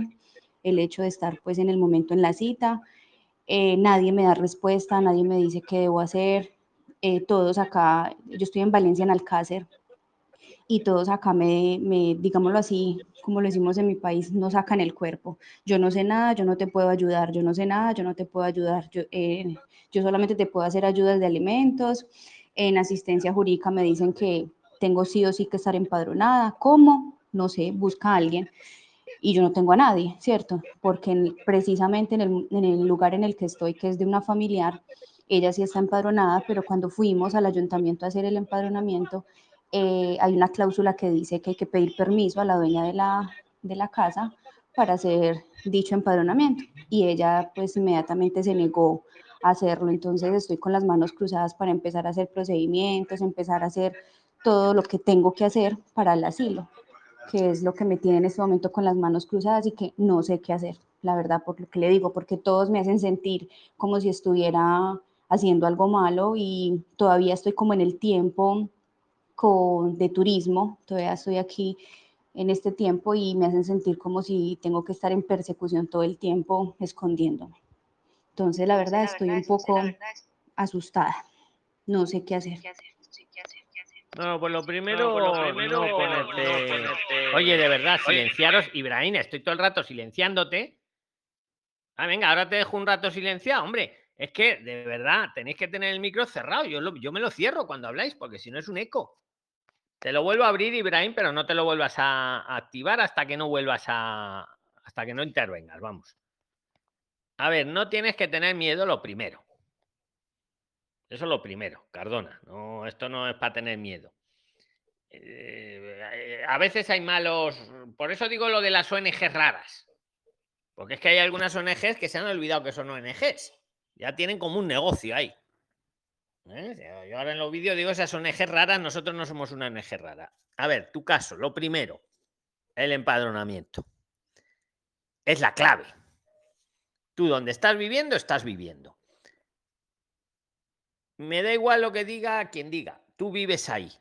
Y eso no lo digo yo, lo dice el BOE del empadronamiento, que lo tenéis en el vídeo corto que os hice del empadronamiento eh, con informe, se llama. Entonces, si tú, la dueña de donde vives no se presta a empadronarte, o quien sea, o el amigo, el familiar, esto lo digo para todos. Vais al ayuntamiento con ese BOE, lo imprimís previamente. Porque muchos te dicen, no, no, eso aquí no es. ¿Cómo que no es aquí si esto es para toda España? Me da igual que sea Valencia, que sea Cataluña, que sea Madrid, Sevilla. Es empadronamiento con informe. La verdad. Yo vivo aquí y la dueña o el vecino, quien sea, no quieren que me empadrone, pero yo vivo ahí. Entonces van a pasar dos posibles cosas. Si el que te atiende en el ayuntamiento sabe hacer su trabajo ¿Qué es lo que dice la ley? El empadronamiento con informe. Unos ayuntamientos, los más eficaces, pues muy bien, pues le vamos a mandar ahí una carta certificada a su nombre. Si usted la recibe en ese domicilio, la empadronaremos. Porque verificamos que de verdad vive usted ahí. Y otros ayuntamientos te mandan a un policía municipal un día. Hay algunos que te cobran 10 euros por la gestión, porque claro, hay que pagarlo pero bueno, son 10 eurillos, te mandan a un policía a ver si de verdad vives ahí. A ver, ¿dónde está su habitación? Ah, ah pues sí vive usted aquí, pues empadronada. Y a la dueña, al, de la habitación de al lado, no le ponen ninguna multa ni nada. No, digo, un policía local no es para asustarse. Es lo que se llama empadronamiento con informe. Lo estuve diciendo en los conversatorios de las semanas pasadas. El empadronamiento es un derecho que tiene todo ciudadano. Da lo mismo su procedencia. Todo ciudadano, español o no español, da lo mismo. Si tú vives en un sitio, tienes derecho a estar ahí empadronada porque vives ahí. Y da lo mismo que diga el dueño del piso. Si tú vives ahí, es que hasta uno ocupa, hasta uno ocupa, se empadrona en la casa ocupada. ¿Me explico? ¿Y qué te crees? ¿Que el dueño de la casa ocupada le da la autorización para empadronarse? De verdad, yo os hablo alto ya porque es que tenéis que. Yo no soy de. Pero tenéis que defender los derechos. Entonces, el BOE, que lo tenéis en el vídeo corto debajo, el enlace al BOE oficial, lo imprimís y se lo lleváis. Porque hay algunos ayuntamientos que ya te digo, se hacen los longuis. Empadronamiento con informe, ojo. Con informe, no es sin domicilio, porque tú sí tienes un domicilio, Cardona. Tú vives ahí. Entonces, no, no es sin domicilio, es ese domicilio. Que te manden un policía local o que te manden una carta. Y queja al defensor del pueblo si no lo hace usted. Y se la pongo ahora según llego a mi casa. Verás qué rápido te atienden, hombre. Y ya una vez que estás empadronada, se te abren todas las puertas. ¿Quieres decir algo más? decir algo más? No, muchísimas gracias. Pues ya me da un poquito pues de luz frente a la situación porque si estábamos un poquito esperados ya. Escucha, hazlo, escucha. Y el, domingo que viene me cuentas. ¿En qué, en qué ayuntamiento es? ¿En qué Estoy en Alcácer, Valencia. Bonita ciudad. Pues, Bonita ciudad. Pues tienes tarea para esta semana. ¿Vale? Aunque eso lo hace. Claro que sí, en esa me voy a poner. BOE, Muchísimas gracias. Vale. Escucha, Ca- Cardona, el domingo que viene me cuentas cómo ha ido la gestión, porque esto es muy importante. ¿Vale? No, no por ti, sino además por todos, porque esto pasa mucho.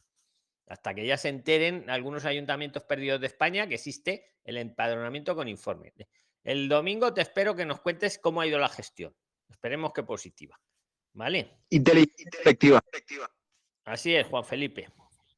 A ella le digo, no que ponga la queja, primero que vaya al ayuntamiento y lo intente. Eso sí, que, que si eso le saque los dientes, le diga, oiga, que si no me empadrona con informe, aquí tiene usted el BOE, me voy a ir al defensor del pueblo. ¿Vale? Vamos a dejar al ayuntamiento la duda. ¿Vale? Ahora, lo que me indigna es que las de la ONG, de la otra ONG, del servicio social, del no sé qué, que lo pagamos todos con los impuestos, que le digan, búscate la vida. Es que, que no le digan esto, que existe el empadronamiento con informe. De verdad. Más cosas. Venga, ¿quién quiere participar? El primero que hable. Hola, don Luis. El que ha dicho la don Luis ha ganado. Lo siento, ha sido él. Ha ganado. Hola, don Luis. Venga, ¿quién eres? Hola, don Luis. Habla Gustavo. Adelante, ver, bienvenido. de Preséntate para todos y adelante. Listo. Mi nombre es Gustavo y yo estoy en estos momentos en Colombia. Eh, yo vi el video que usted hizo con doña Maribel, lo del contrato laboral. Yo estuve revisando paso a paso lo que ustedes dijeron y mi licencia de conducción es del 10 de julio del 2009, lo cual entra con lo que decía doña Maribel, eh, y mi licencia es C1.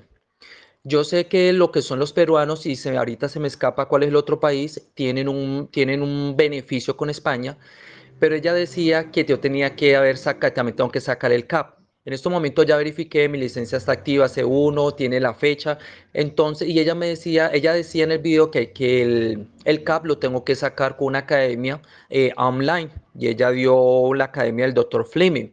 Entonces quisiera que por favor si me pueden guiar bien cuáles son los paso a paso que debo hacer. Ya verifiqué, como le contaba anteriormente, mi licencia C1 y está bajo la fecha que ella dice. La mía es del 2009, o sea que aplica, es antigua, de las antiguas y es un C1. Perfecto. Ah, Hombre, si te das cuenta en ese vídeo, yo no sé mucho de camiones. Yo creo que lo digo y, y si no os lo digo ahora y lo dije ahí, vamos, no, eh, a mí yo aprendí ahí con ella también. Pero bueno, yo te digo lo que yo entendí, que lo dijo ella, que si ella lo es como lo están haciendo, porque lo está, ella es una prisliner como vosotras. Ella vino con el Fitur, patatín patatero, luego trajo un camionero, luego trajo a tres. Yo os doy cancha, de verdad. Todos los negocios que queréis hacer entre vosotros, las plataformas yo las he creado. Vosotros hacéis los vídeos también. Y a mí lo poquito que me da YouTube, que sí, lo estoy diciendo últimamente, se lo doy a los administradores de este grupo de Telegram, que da mucho trabajo y hay unas personas ahí administrándolo y lo hacían gratis. Y yo cogí un día y dije, no, mira, a partir de ahora, desde este mes, todo lo que me da YouTube, yo lo reparto a vosotros. Pues yo no lo hago para ganar dinero. Entonces, dicho esto, luego que Maribel os quiera cobrar o no, pues no lo sé. Pero yo ahí no entro ni salgo. Yo te voy a decir lo que yo escuché ahí, que era muy interesante. Efectivamente, con tu tipo de licencia, te puedes hacer- te tienes que sacar el CAP. Entonces, la idea, el CAP lo puedes sacar en España, presencial, pero la idea también es que, por lo visto, hay academias que te lo hacen online. Me parece genial ir haciendo ya la tarea. Ella mencionó una, esa que tú has dicho, que ya se me ha olvidado cuál es, pero la que sea. Sí, la del vamos, doctor hay y sí, la del hay- doctor eh, Fleming y esa está directamente desde España y uno lo puede hacer online. Claro, pero que seguro que hay más, ¿eh? Pero vamos, esa quédate con esa o alguna otra que te permita el CAP online. Entonces lo que hay que hacer es contactar con esa, con esa autoescuela o con otra que permita el CAP online. En tu caso es el, el- el más sencillito por tu licencia y, y hacerlo y para adelante, ¿no? Con esa academia, insisto, con esa autoescuela o otra. Luego, el tema que me dices, tú eres de Colombia, has dicho, ¿verdad, Gustavo? Sí, yo soy de Colombia. Claro, Entonces yo quiero saber, después del CAP, después de hacer el CAP online, ¿qué tengo que hacer? ¿Ya empezar a aplicar? Pues muy interesante. Perdona, porque, ver, ahí. Claro, muy interesante. A ver, y sabéis todos que Chile y Perú no aplican a la situación nacional de empleo. Me explico. Entonces ellos pueden tranquilamente a cualquier empleo. Dicho esto, también es cierto que en España hay ahora una falta de camioneros y de meseros brutal. Dicho más esto, hay un borrador que esto lo va a cambiar. El propio ministro Escribá, él estuve oyendo el otro día ahí en el Congreso, que decía que está obsoleto. Decía, lo decía con esas palabras, dice, es que está obsoleto, por lo que siempre hemos dicho aquí, está obsoleto eso de la situación nacional de empleo. Entonces, los camioneros, yo creo que ahora te vas ahí al, a esto que publican de las profesiones estas que se necesitan y yo no sé si salen los camioneros, sinceramente. Me temo que no. Salen los, de la Marina, salen profesiones raras, pero creo que los camioneros no, no me hagáis mucha gracia, en mucho caso. Pero, dicho esto, no te preocupes, porque el borrador este que hablábamos antes, que para septiembre seguramente lo aprueben, todo esto lo cambia. Y dice que ya la situación nacional de empleo estaba ahí, según la provincia, y, se necesitan camioneros, es la realidad. Y luego te doy otro camino. Si tú contactas, escucha, si contactas, no os activéis el microfer, si, si contactas con una empresa que te haga el contrato, que seguramente Maribel, a la cual ni me paga ni, ni me pago, nunca me cansaré de decirlo, ¿eh? Eh, seguro que te puede contactar porque eh, nos comentaba el otro día que le habían contactado a ella ya tres o cuatro empresas de camiones, debieron de ver el vídeo también, como hay tantas cassettes, igual ella te hace el networking con alguna empresa de estas, para que te mande ahí el contrato. Y te digo más, eh, ahora ahí, si te contratan desde allí, te puedes venir. Esto es lo que yo sé, Prilines. ¿Alguien quiere aportar de camiones? Buenas tardes. ¿Quién aporta de camiones? ¿Mario Gil, tal vez? Señor Luis, bueno, yo desde Venezuela he estado contactando a tanto autoescuelas como este, compañías de transporte, pero para nosotros los venezolanos es más complicado, ya que el beneficio que tiene la gente de Chile y de Perú les puede facilitar, no sé cómo se tramitaría con ellos. E, ese beneficio, don Mario, se termina en septiembre. Todo eso de la situación nacional de empleo, lo, bueno, en septiembre si aprueban el borrador, cuando aprueben el borrador, en teoría en septiembre se va, lo van a hacer por provincias, lo van a flexibilizar. Y. Permite, aporto ahí. Venga, aporta, aporta, Fercho. Hola, buenas noches a todos los Liner para hablarle un poquitico al compañero que habló ahora, yo me he comunicado mucho con Maribel sobre el tema de la licencia. Yo actualmente vivo en Chile. ¿Qué tal, ¿Qué tal te ha atendido Maribel? Muy bien, muy bien. Muy bien, entonces la traigo para otro vídeo, ¿no? Sí, sí. Ha pues aportado mucho. Pues si te ha aportado bien, porque yo quiero vuestro feedback, porque a ver si traigo invitados que no, pues me lo decís también. Adelante, Fercho.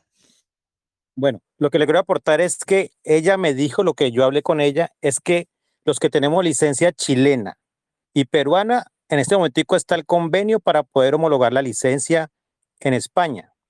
Yo soy colombiano, pero vivo aquí en Chile y tengo licencia chilena. Entonces dice que en mi caso yo aplicaría, pero para el compañero que es colombiano, entonces no estaría en ese, en ese rango de poder homologar la licencia en España. Eso es lo que ella me ha, me ha transmitido no, pero La licencia, la licencia sí se puede homologar. Bueno, salvo la de la de Venezuela, no. Mario, la de Venezuela no, que te he cortado, perdóname. Eh, pero la licencia, joder, visteis el vídeo que hicimos ayer o antes de ayer, ¿no? Con padrón de las licencias. Se pueden homologarse. En todo caso, será la situación nacional de empleo, a la que no aplican los chilenos ni los peruanos. Pero yo creo, Fercho, que la licencia, si no es si no es venezolana, se puede homologar, ¿eh? No sé, ¿qué, ¿hay puede dar más luz de esto? Venga, tomar la Quiero hacer una preguntita. Vale, pero de este tema, ¿no, Normando? Sí, de los camiones, señor Luis. Buenas, buenas tardes. Buenas, noches por, allá. Preséntate, venga, adelante. Okay, mi nombre es Normando Torres, soy venezolano. Estoy aquí en Perú, ya tengo cuatro años. Yo le escribí a la señora Maribel, por cierto, hoy me respondió porque, y escuchando al amigo de Chile, que es colombiano, le hice esa pregunta a Maribel. Bueno, este, ella me dijo igual, mándame, mándame la licencia, pero yo tengo licencia peruana, ¿verdad? Entonces estaba con esa inquietud de que como venezolano, en vista de que eh, las licencias de Venezuela no, ya no pueden ser canjeadas, al menos que cambie, porque leí algo por allí en internet no sé si fue aquí o en otra parte, que mm, Tránsito de España está esperando una respuesta de tránsito de Venezuela para ayudar a muchos venezolanos. No, pero eso no viste el último vídeo, Normando, que ya ha quedado, ha quedado ya No. resuelto. El Consejo de Ministros ha dicho que las licencias de Venezuela que no se cambian ya. O sea, antes era Yo escuché al, Pero escucha, dicho o sea, esto, si tu licencia no es de Venezuela, aunque tú seas venezolano, a ver, un venezolano que tenga una licencia peruana sí la puede canjear. O un venezolano que se Ya. saca la licencia en España puede conducir también. ¿Vale? O sea, que Ahora- va, por, va por la nacionalidad de la licencia, no del, del que tiene la licencia. Normando, Correcto, si tu licencia no debido- es- No del ciudadano, sino de la licencia. debido a lo que es PDF que se estaban falsificando. Ahora el, el Explícaselo tú, Mario, que estuviste en el vídeo. Explícaselo mejor que yo a Normando. Venga, que Ya. veo que ha estado en algún grupo por ahí raro que le han desinformado. Explícaselo, Mario, de primera mano. Mira, buenas tardes Armando, yo soy Mario Gil, soy de Venezuela. Este, yo he estado siguiendo el, tratamiento con respecto a la licencia y ya en definitiva, eh, por, por no reunirse con el INTT de aquí de Venezuela, porque son unos obtusos, y me disculpan la expresión, este, España o la Comunidad Europea decidió no dar la homologación a la licencia venezolana. Pero tú siendo venezolano, teniendo la licencia de Perú o de Chile o de cualquier otro país que tenga el convenio con, con España para las homologaciones de la licencia, lo puedes hacer sin ningún inconveniente. En mi caso, que yo tengo mi licencia venezolana y estoy en Venezuela y pienso emigrar, sí tengo que empezar desde cero. Lamentablemente, pues, este, por, por las políticas de aquí, eh, perdimos el beneficio de esas homologaciones, pero si tú la tienes ya registrada, así tú la hayas homo- homologado venezolana a Chile o a Perú, ya tú tienes tu licencia peruana y presentas esa licencia, te la van a homologar sin ningún inconveniente. Sí, correcto. Ya yo tengo cuatro años aquí y, por cierto, hoy me respondió el señor Maribel con un correo, envíame la, la licencia peruana y espero que, bueno, en nombre de Dios haga el procedimiento porque estaba de verdad asustado con eso en vista de, como dice uno, por uno pagamos todo. Y, pero ahora el señor Luis, eh, creo que fue el amigo Orlando, no sé, que con la licencia, la plastificada, pues tenemos la PDF, que era la que siempre falsifica, y la plastificada, así esté, esté vencida. Igual entonces con lo que sacaron, tampoco se puede con la, con la dura, por decirlo así, la, la- porque hay, hay dos modelos, pues, y él dijo que así estuviera eh, Normando, venci- no hay dígame. convenio de no hay convenio de canje ya con Venezuela. No, no, cualquier tipo de licencia venezolana, Ya, ok, ok, plastificada, ok, ok. o la de papel, de PDF ya no, ya no puede ser homologada porque se perdió el convenio. Ya, ya estoy claro ya. Luis. Esta es la información clara, Normanda, Normando, perdona. Es lo que siempre os digo de inteligencia colectiva, pero de la buena. Porque aquí lo que no sabe uno Correcto, no sabe otro gracias. y entre todos nos controlamos. Porque eh, hasta yo mismo puedo meter la pata, todos podemos meter, pero como somos muchos, enseguida y vamos consiguiendo el buen camino. Es todo lo que te han dicho, es así, es tal cual. ¿Puedo hablar del tema? Sí, claro, adelante Hermes. Pero preséntate, yo- como os digo a todos, venga.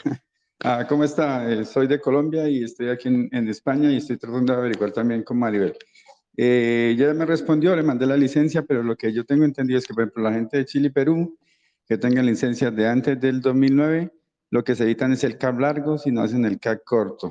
Y, por ejemplo, nosotros los de Colombia eh, podemos hacer el CAP, pero creo que según la antigüedad nos toca presentar de todas maneras para homologar esto práctico y escrito. Yo ahí no estoy muy de acuerdo ¿eh? con Maribel, pero yo sé poco de camiones. Lo de Chile y Perú no es por las licencias, es por otro tema que en septiembre teóricamente se va a acabar. Pero yo creo que lo del, vamos, yo estuve con ella en el vídeo y ella lo que decía era que los que teníais una licencia antigua, por así decirlo, no me acuerdo la fecha, creo que era el 2009, pero eso no va por nacionalidades, salvo los venezolanos, que ya hemos que ya ha quedado claro que no hay convenio. Yo eso es lo que yo entiendo, pero no, vosotros, yo creo que sabéis más de esto. Eh, Alguien que lo sepa, yo, esto no va por la licencia si es de Venezuela. Eso, en, en todo caso, eso sería la situación nacional de empleo, lo de Chile y Perú. Lo que pasa es que creo que Chile y Perú, en septiembre con con Chile y Perú no necesitan prueba de manejo ni nada. No, pero sí tienen que hacer el CAP de acuerdo a la fecha del 2009 hacia atrás, hacen creo que son 45 horas o 35 horas de CAP. Y si Que por cierto, por cierto, un a segundo, la- Mario, a te la- agradezco, te agradezco que me corregiste el otro día, porque yo decía que eran 35 euros ese cap, y don Mario Gil muy bien en un comentario, para que veas que me los leo todos, me dijo, no, don Luis, son, son 35 horas, pero son 200 y pico euros, ¿o no es así, Mario? Es correcto, sí, porque yo, yo estoy tratando de, de llevarme toda la información para cuando llegue, pues, hacer mis trámites correspondientes eh, en orden, pues. Y este, el CAP largo son 140 horas que tienes que, que hacerlo, pues. Eso lo tiene que hacer cualquier persona, bien sea español o extranjero. El cap corto lo tiene que hacer los que tienen la licencia antigua, que, es, que, es- que son 35 horas, ¿no, Mario? Y, y no va por nacionalidad, ¿no? Va por la antigüedad de la licencia. Correcto. Si, tal, si la licencia que presenta la- el ciudadano está antes del 2009 o hasta el 2009, tengo entendido que puede hacer el CAP corto de 35 horas y pueden este, ya ser aprobados pues con su CAP. Pero si la licencia... que, que- que- Mario, que es el CAP que pueden hacer online en determinadas autoescuelas. ¿Y cuánto costaba ese CAP? Más o menos, que tú lo sabes mejor que yo. Mire, lo que pasa yo, de, de ese CAP eh, de, del corto no sé, porque yo pregunté en las autoescuelas por el combo, porque yo tengo que sacar el combo completo. Y me estaban hablando que... sa- 236. Ah, bueno, ahí está el monto, 236. Ese sería, porque no, no estoy 86. seguro. La que yo averigüé era el combo completo para mi caso y eran casi 2.500 a 2.800 euros, porque corresponde la licencia B, que es de coche, como ustedes le dicen, más el C, más E, más el CAP. Yo tendría que hacer los cuatro, los cuatro niveles, vamos a decirlo así. Esa es otra cosa que alguien que está en esta sala en los comentarios me lo dijo muy bien, que yo no estaba seguro, que para sacarse la licencia de camión en España, previamente hay que sacarse la de coche, como decimos aquí, automóvil o carro, como le queráis llamarse. Primero se saca esa, lo que ha dicho Mario, y luego se saca la del camión. Hay que hacer las dos. ¿Vale? Primero la de eso para que la saque nueva en España. Entonces se lo agradezco también. A quien lo dijo, lo agradezco todos los comentarios que ponéis. Eso es lo que nos nutre al final, ¿eh? Lo que entre todo vamos Luis. sumando. ¿Quería decir algo más alguien de esto de camiones? Eh, sí, soy yo, Gustavo. O sea que teniendo en cuenta todo lo que han dicho lo- los compañeros del grupo, eh, yo lo que tengo que empezar a hacer entonces el CAP online, que me, Don Flimmy me habló. Entonces, después de hacer el CAP, ¿debo hacer canjear mi, mi licencia de conducción o ya puedo empezar a buscar una empresa? Es la duda que me queda. Pues ambas cosas puedes hacer. Eh, ¿Se lo quieres seguir diciendo tú, Mario, o, o alguien, o se lo digo yo, que lo sé menos? Sí, sí, tú puedes hacer, o sea, con, con a tener aprobado tu CAP, en tu caso, si eres el colombiano de 140 horas, haces tu homologación y puedes en paralelo ir buscando tu, la compañía. Pues yo, yo tengo varias compañías, pero es muy, muy complicado para mi caso, para mi caso, porque la, la persona con que conversé de, de una compañía de transporte me dijo, cuando estés aquí conversamos, porque para yo hacer los trámites y enviarte el contrato para que tú hagas tu- tus trámites allá en Venezuela, va a ser muy complicado y, y- y va a tardar mucho más. Puedes tardar hasta un año, año y medio, me dijo él. Mejor es que Pues, estés aquí Yo podría en mi caso y hacer el lo, y trámite. lo resuelves mejor. Pero, pero-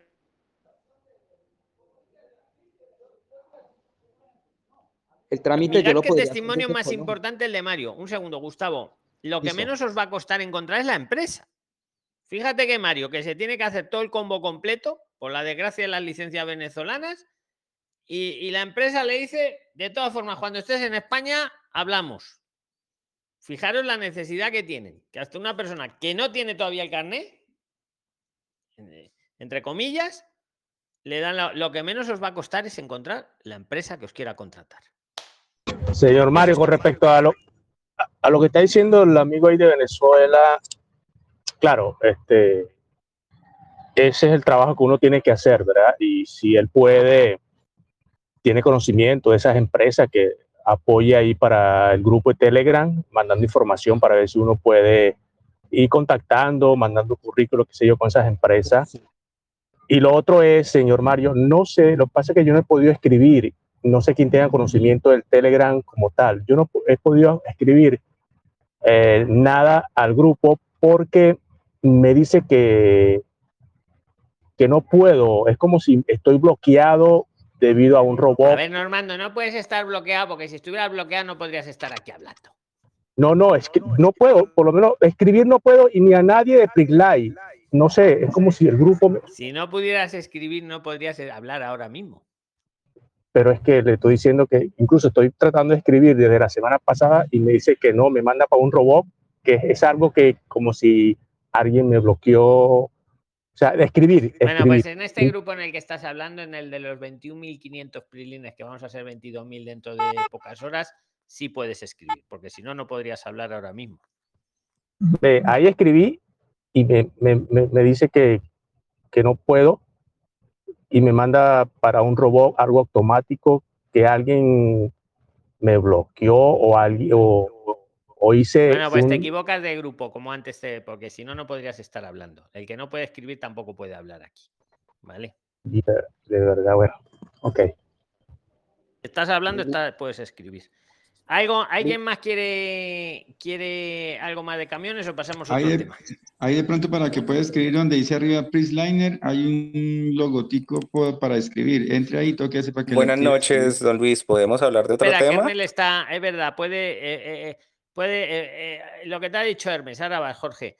Tierra, igual es que está en el grupo, a ver, es que hay una cosa que es canal y otra es grupo. De hecho, si os fijáis, en el canal sois 25.000.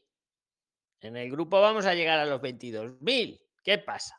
Hay 3.000 que no han hecho lo que acaba de decir Hermes. Hermes, por favor, vuélveselo a explicar a Normando porque debe ser esa la explicación, porque es que si no, dice, díselo porfa otra vez.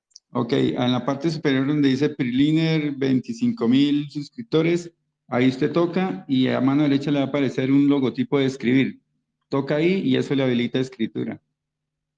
Yo estoy donde dice Blo- bloqueado no 21.500 estás que porque si no, no podrías hablar. en 21.000 en 21.500 estoy yo. Ahí lo, lo toca y le abre una pestañita y allá a la derecha hay una burbujita con una cosita de chat. Tiene que habilitarlo ahí. Bueno, queda claro. Yo, por más que les voy poniendo, yo siempre digo a conversar, a conversar, a conversar. Hay 3.000 que están ahí un poco rezagados, pero bueno, vamos aprendiendo entre todos. ¿Qué quería decir? Creo que era Jorge, ¿no? Buenas tardes, Fabi, por favor. Fabi, por Aló, buenas favor. noches. Adelante, Jorge. Eh, ¿Cómo está, don Luis? Habla con Jorge García, me presento, soy colombiano. Estoy hace eh, 45, 45 días en Calafell. Em, bueno, mi pregunta es, eh, es referente al permiso laboral de, por estudios. Eh, yo me gané una beca en, en un instituto de aquí de, de Barcelona eh, para estudiar una especialización en coaching y un máster en Big Data. Yo soy ingeniero informático.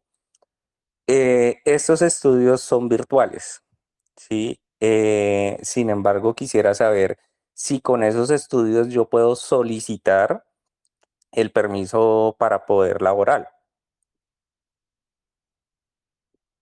Vale, a ver, te voy a responder. Bueno, lo primero que te voy a decir que con eso que, sabes hacer, no te va a faltar el trabajo. Pero nada, esto es como a los camioneros, no os va a faltar el trabajo. Luego, lo segundo, si puedes permitir, es, online lo que quieres hacer. Eh, Con lo online no te dan la visa de, no te dan la visa de estudios, ni la estancia de estudios. No sé si vas por ahí, pero podrías encontrar a lo mejor eh, un visado como altamente cualificado por el trabajo, aunque el trabajo lo vayas a hacer online. Acláramelo un poco. Eh, no, no es el trabajo, es el, es el, eh, los estudios, ¿sí? Eh, yo me postulé para, para, como les digo, para una especialización Y, y pues me gané la beca. actualmente la estoy, le estoy haciendo los cursos, el- digamos que los estudios. Eh, pero me encuentro aquí en España pues hace 45 días alrededor. Em, y pues que pues digamos que el, el tema es poder solicitar un permiso de trabajo pues con esos estudios. Pero si usted me dice que no, no se puede, digamos que online, A eh, ver, si los eh, estudios es son que son online. cosas distintas. Pedir el permiso de... Lo estás estudiando, ¿no? Vale, bueno, vamos a Sí, dejarlo ahí. Segundo, lo, al, lo que, al ser online no te permite pedir una visa de estudios o una estancia de estudios que ya llevas 45 días en España, sería estancia de estudios. Porque para la estancia de estudios o visa de estudios te piden que el estudio sea presencial, presencial, ¿Aló? no online. Como tendría, que esa es otra cosa que, que- que cambiarán, no está en el borrador, pero la cambiarán. A mí me dice, ¿vale? Entonces, lo que ese conocimiento que estás adquiriendo de forma online, que es buenísimo, porque yo defiendo a las academias online, porque es que en el siglo XXI ir a, un sitio con un pupitre lo veo desfasado. ¿no? O sea, es que es por lógica, lo que está desfasado es la ley. Pero bueno, con la ley en la mano, no te sirve para pedir una visa de estudios, una estancia de estudios. Pero ese conocimiento que estás adquiriendo, sí te sirve para que cualquier empresa en España tecnológica te contrate como altamente cualificado. Jorge, y eso lo puedes hacer pues hasta que queden 20 o 30 días de turista. Pero claro, si lo estás estudiando, pero yo veo a mucha gente que está estudiando y, y ya también las empresas, es que lo que estás estudiando de Big Data y todo esto es muy, está muy demandado. Y si no, igual, pues te tocaba hacer un viaje de vuelta a lo mejor. Pero, o sea, la respuesta rápida, para una estancia de estudios no te sirve porque es online. Porque es online. Salvo que lo he visto en academias de la competencia, cosa que yo nunca hago, que te están haciendo la carta diciendo que es presencial. Están engañando, porque luego al alumno le dicen, no, pero lo puedes hacer online. Tiene ahí cuatro sillas para cumplir el expediente, pero luego están el 99% de los alumnos haciéndolo online. Ahora en la carta han puesto que es presencial para que les aprueben la estancia o la visa de estudios. Tu caso sería estancia. Entonces, al ser online, salvo que la academia sea de esas raritas que dicen una cosa y luego lo hacen online, eh, pa- para la estancia te van a pedir que la carta de la academia diga que es presencial. Soluciones rápidas. Mm, matricúlate en algo que a lo mejor no sea tan completo como lo que estás estudiando, pero que te sirva para pedir la estancia. Que sea presencial. O sea, que sepáis que para que os den la estancia o la visa de estudios, requisito básico que sea presencial. Es un atraso, pero es lo que dice la ley hasta que no la cambien, que la cambiarán. Entonces, presencial, presencial, presencial. Búscate algo que te complemente un poco, que no sea caro, que te guste también, porque también para allá. Y con eso a lo mejor te puedes sacar la estancia. Estás en tiempo, porque son 40, y- llevas 45 días, hasta los 60 lo puedes presentar. Si te has sacado el NIE y el certificado digital, lo vas a poder presentar tú mismo. Y si no, pues mira, tienes aquí a Claudia Moreno, que ni la pago ni me paga, pero ella lo, ha, ella lo hizo. Se lo hizo para su marido, para ella, y ahora os está ayudando a vosotros. Y yo los negocios que hagáis entre vosotros no entro ni salgo, ¿eh? también lo digo, pero doy buena referencia porque me consta. Entonces, Jorge, se me dos soluciones. Eh, que te sacas una estancia con otro cursito que te hagas que sea presencial, que además vas a poder seguir estudiando en online, o que consigas un, alguien que te contrate como altamente cualificado. Todo ello siempre en los primeros 60 días, llevas 45. Y también se me ocurre una solución intermedia. Si no, con- no consigues a alguien ahora que te quiera contratar porque no se ha acabado el curso online o por lo que sea, aunque insisto, hay muchas. Yo conozco empresas que van a reclutar a los que están acabando los cursos porque hay demanda, les necesitan. Eh, tú puedes eh, matricularte de algo de la estancia, algo que sea presencial, tal, para el expediente. Oye, que luego encuentras una empresa que te quiere contratar como altamente cualificado, lo podrías hacer también más adelante. No sé, si quieres replicarme algo, adelante. Eh, no, Luis, no, era, era eso. Muy amable, gracias. Yo quisiera preguntar algo, don Luis, por favor. una consulta. A ver, nos silenciamos todos, todos silenciados, pero todos, que vea todos los micros silenciados, voy a dar el pistoletazo. Atentos a cuando lo dé, el primero que hable es el que va a tener la palabra. A ver, a ver, a ver, a ver. Venga, ya, el primero. Don Luis, don Luis, don Luis, don Luis. Se ha ganado. Pues adelante, si has sido tú, adelante. Eh, don Luis, desde Colombia, una inquietud con referente a lo que le acaba de comentar el compañero. Eh, yo estoy como gestionando eh, para hacer una maestría, pero por lo de la temática, pues que es presencial, entonces yo hago una pregunta, no sé si usted me la pueda responder. Esas maestrías que uno haga online, en mi caso que está relacionada con educación, eso me sirve, me serviría pues a mí en un futuro para laborar allá en España, esas maestrías online en Sí, educación. sí que te valdría. Porque es que yo averigüé acá en los cursos de Princeton, pues para, como para iniciar el proceso, eh, algo No, relacionado espérate, valdría para la empresa privada, para la pública a lo mejor te piden que, que hagas homologaciones e historias, pero vamos, lo que estás... el- el- el- eh, sigue, venga, sigue, sigue. Pero sí, o sea que sí es posible que yo haciendo ese máster online me, me den la posibilidad de laborar en un Sí futuro es pues, posible, a ver, yo he hecho, a ver, yo he hecho entrevistas, todo el tema de, es que depende del tema, ¿no? Pero, por ejemplo, lo que tú estás comentando, los temas tecnológicos que nos decía nuestro amigo hace un momento, a las empresas le da igual que lo tengáis homologado o no, lo que importa es que sepáis hacer el trabajo. Un ingeniero, dos más dos son cuatro en Colombia, en España y donde sea. Entonces, un ingeniero, una empresa privada, le contrata. Ya está, directamente. El tuyo, las el- el Estado es distinto. El Estado ya te puede pedir más, más, mm, más tema de homologación y esas cosas. Luego, también dicho esto, hay profesiones que no, psicología, derecho, eh, medicina incluso, esas están súper reguladas. Esas sí que te piden sí o sí, hasta para la privada, que lo tengas homologado. Pero para los temas tecnológicos y el tema que me acabas de comentar, la empresa privada te va a contratar igual. Si, si haces tu trabajo y lo haces bien, da igual. Y si es buena la Ah, maestría que has hecho. Claro. Hombre, te pondrán un periodo de prueba, mi, como mi os harán a todos, os ponen un periodo de prueba, unos meses de prueba, antes de haceros fijos, pero hay profesiones que, que, eh, que, es- que se pueden ejercer igualmente. Un eh, tema de derecho es distinto, ¿no? Pero también incluso un abogado, que sea muy buen abogado en su país y a lo mejor no lo haya homologado, también es cierto que si es bueno, muchos bufetes le van a contratar, no le pueden mandar al tribunal porque no puede ejercer, porque no lo ha homologado, pero sí le tienen el, el back office, que se dice, ¿no? Le tienen trabajando ahí haciendo expedientes y cosas. O sea, posibilidades hay. No sé yo, pero yo lo Yo veo acá bien. en la carrera que, que hice, don Luis, eh, acá en Colombia, en educación es licenciatura en educación con énfasis en humanidades y lengua castellana. Por ejemplo, si yo pido un curso, eh, pues eh, busco hacer un curso de tres meses eh, en el idioma español como segunda lengua allá. Eso me sirve como una estancia de estudios. Si donde lo vas a hacer es presencial, los Presencial, sí. Sí, pues si es presencial, sí, bueno, si es presencial y está reconocido en el- los En el estos- Instituto Cervantes. Sí, pues claro que sí. Má- Más, oficial que el Instituto Cervantes mm, no hay. Sí, claro que te vale para la Ah, estancia. Sí.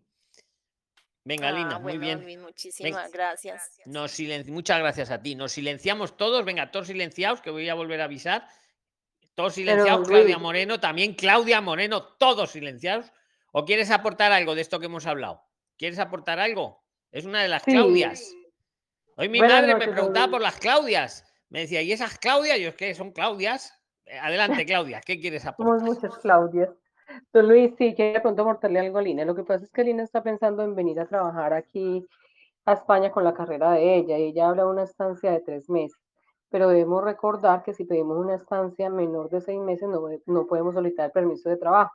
Ese permiso de trabajo se solicita cuando tenemos estancias de estudio o visas de estudio superiores a seis meses. Muy importante lo que acaba de decir Claudia Moreno, efectivamente. Efectivamente. Lina, tiene que ser de más de seis meses para que pidas luego el permiso a trabajar, como hizo Claudia Moreno. ¿Vale? Lina, más de, más de seis meses. tres. Sí, porque si es Es menos de seis meses. son tres cursos eh, de español en A1, B, pues son varios. eh, entonces son como tres cursos y da como para seis meses. Bueno, pues tú tiene que ser un poquito más de seis meses mínimo. Mm, a ver, ¿qué te diría ahí? Si tú estás muy emocionada con el Instituto Cervantes, inténtalo, pero ten preparado un plan B que me corrija Claudia, por si te dan un requerimiento que no les vale, tengas, bueno, pues mira, como segunda opción tengo esta otra, este otro plan de estudios. ¿Qué opinas, Claudia? Sí, tengo otra opción Tiene que tener plan eh, B porque- mirando. Escucha la Lina, escucha que saben mucho. Mi madre decía que saben mucho, Claudia Moreno. me lo decía tal cual, ¿eh? esta tarde, te lo juro. Tan linda. Eh, mira, yo tendría un plan B. ¿Por qué? Porque los cursos de Cervantes, como tú misma dices, son esos de tres meses. Pero ellos no te, va- te van a certificar cada tres meses. No te lo van a certificar como si fuera un solo curso. Entonces, por eso que deberías tener un plan B. Porque te va a llegar, lo más seguro es que te llegue el requerimiento.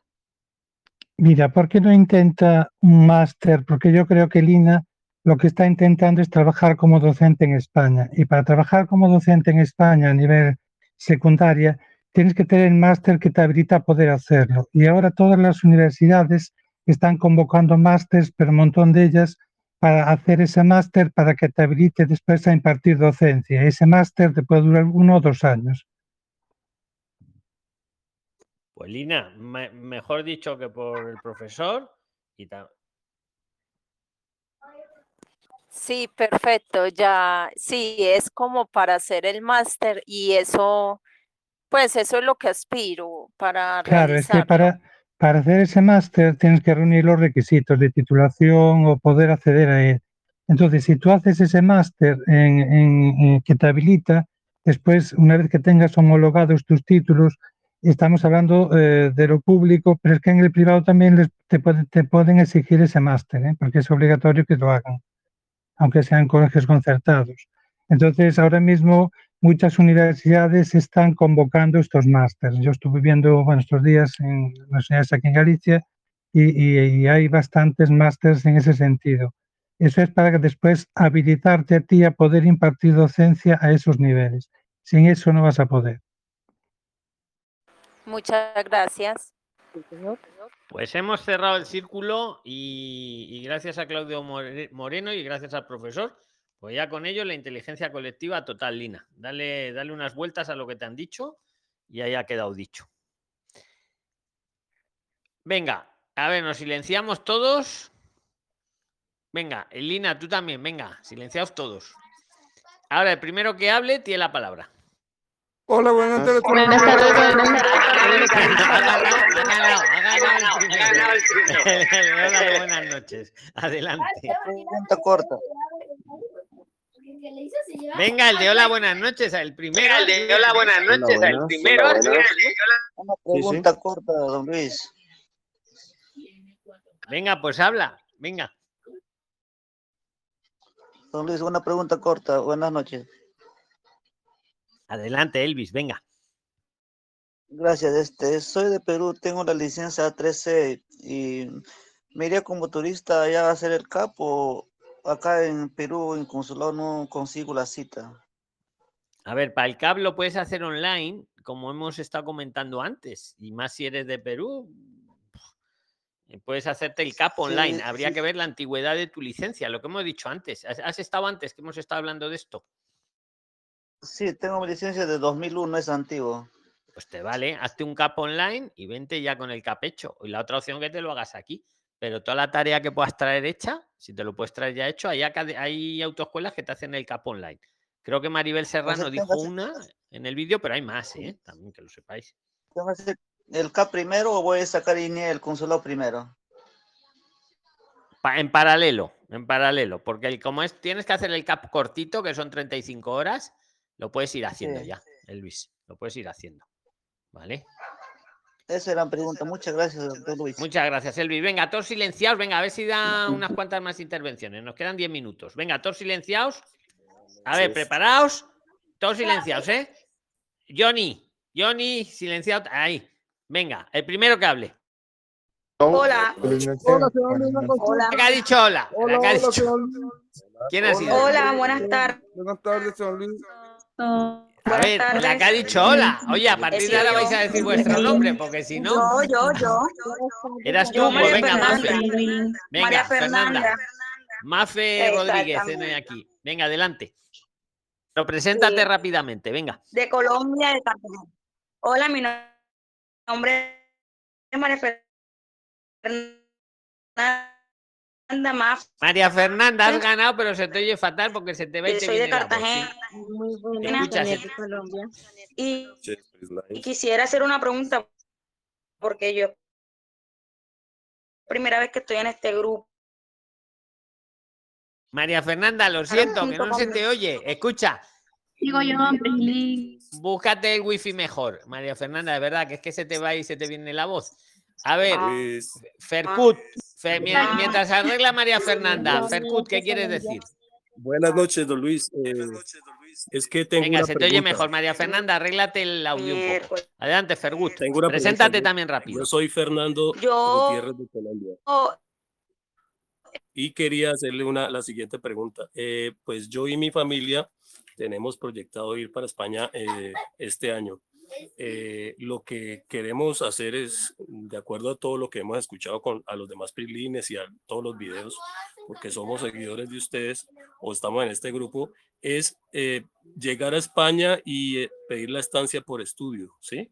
Mi esposa, yo, pero nosotros tenemos un niño pequeño de cinco años. Nosotros podríamos quedar legales, pero ¿cómo hacemos para que el niño también quede cobijado bajo la legalidad? Para que en los dos años después restantes, que Sí, ya, ya podamos lo pues como hacerlo, que pedir, como se dice, la ciudadanía. Ya busco. Fer, si tú vienes, puedes poner a tu hijo como acompañante, esa sería una opción. Y la otra opción, pues que se quede irregular administrativamente, que tampoco pasa nada, porque va a tener derecho a, a su medicina y a su escolarización. ¿Vale? Pero Ah, vamos, la, puedes poner, ya te digo, como acompañante, mostrando el IPREM. eh, o, o irregular tampoco pasa nada. Porque la gran ventaja del que está regular eh, es sobre todo que puede trabajar en A, pero el, pero el niño no va a trabajar con cuatro añines, ¿vale? Pero insisto, no le pierde ningún derecho por ello. ¿Vale, Fer? Muy bien, muchas gracias. Un saludo, amigo.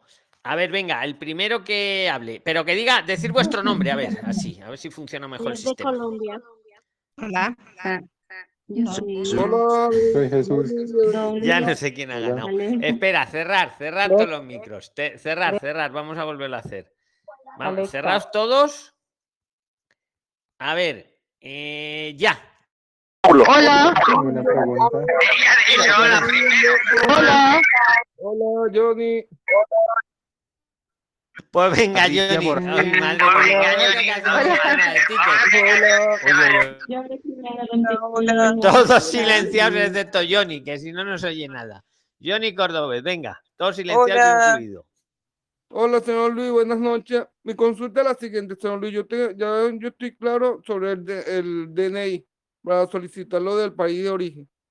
Eh, mi consulta es la siguiente, porque tengo una empresa, o sea, conseguí una empresa para postularme, pero la empresa en su página es pública y entonces pide certificado digital. Hola. ¿Eso sería un motivo para pedir el DNI por el consulado? Pero el DNI, ¿eres español o qué? No, el NIE, el NIE, el NIE, perdón, el NIE. Sí, sí, sí que, sí que es un motivo. Eh, pídelo con el motivo que la empresa para postularte te pide el NIE.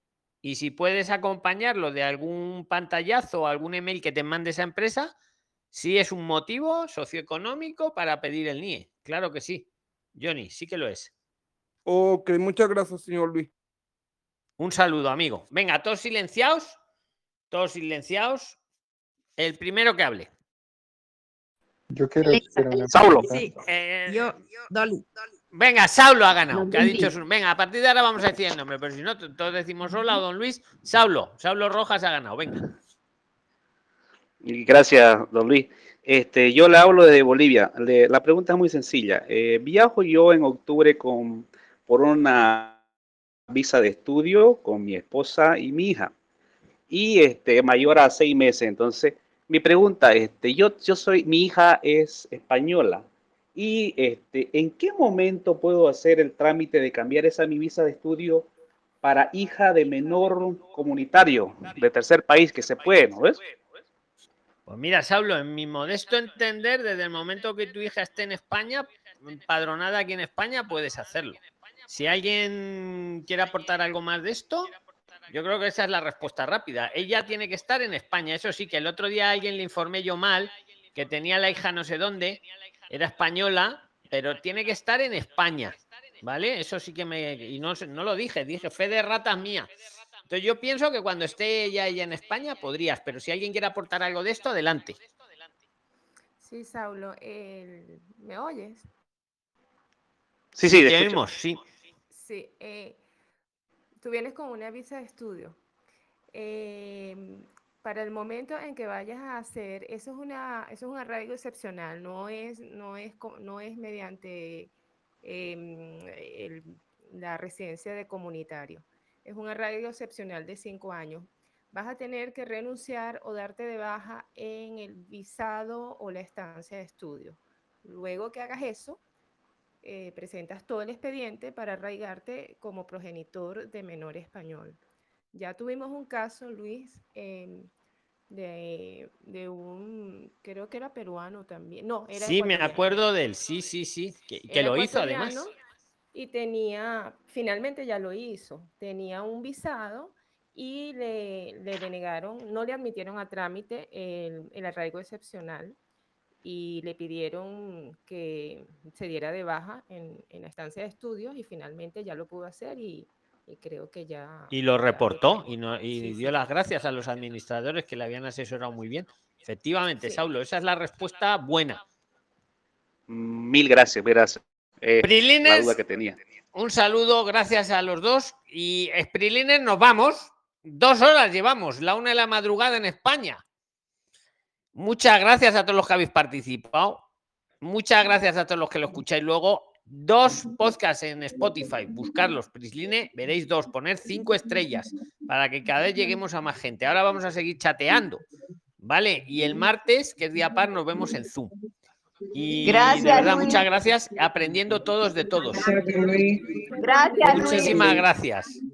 Muchas gracias. Nos vemos. Gracias, Chao, gracias. gracias, chao, chao. Gracias a todos. Chao. Chao.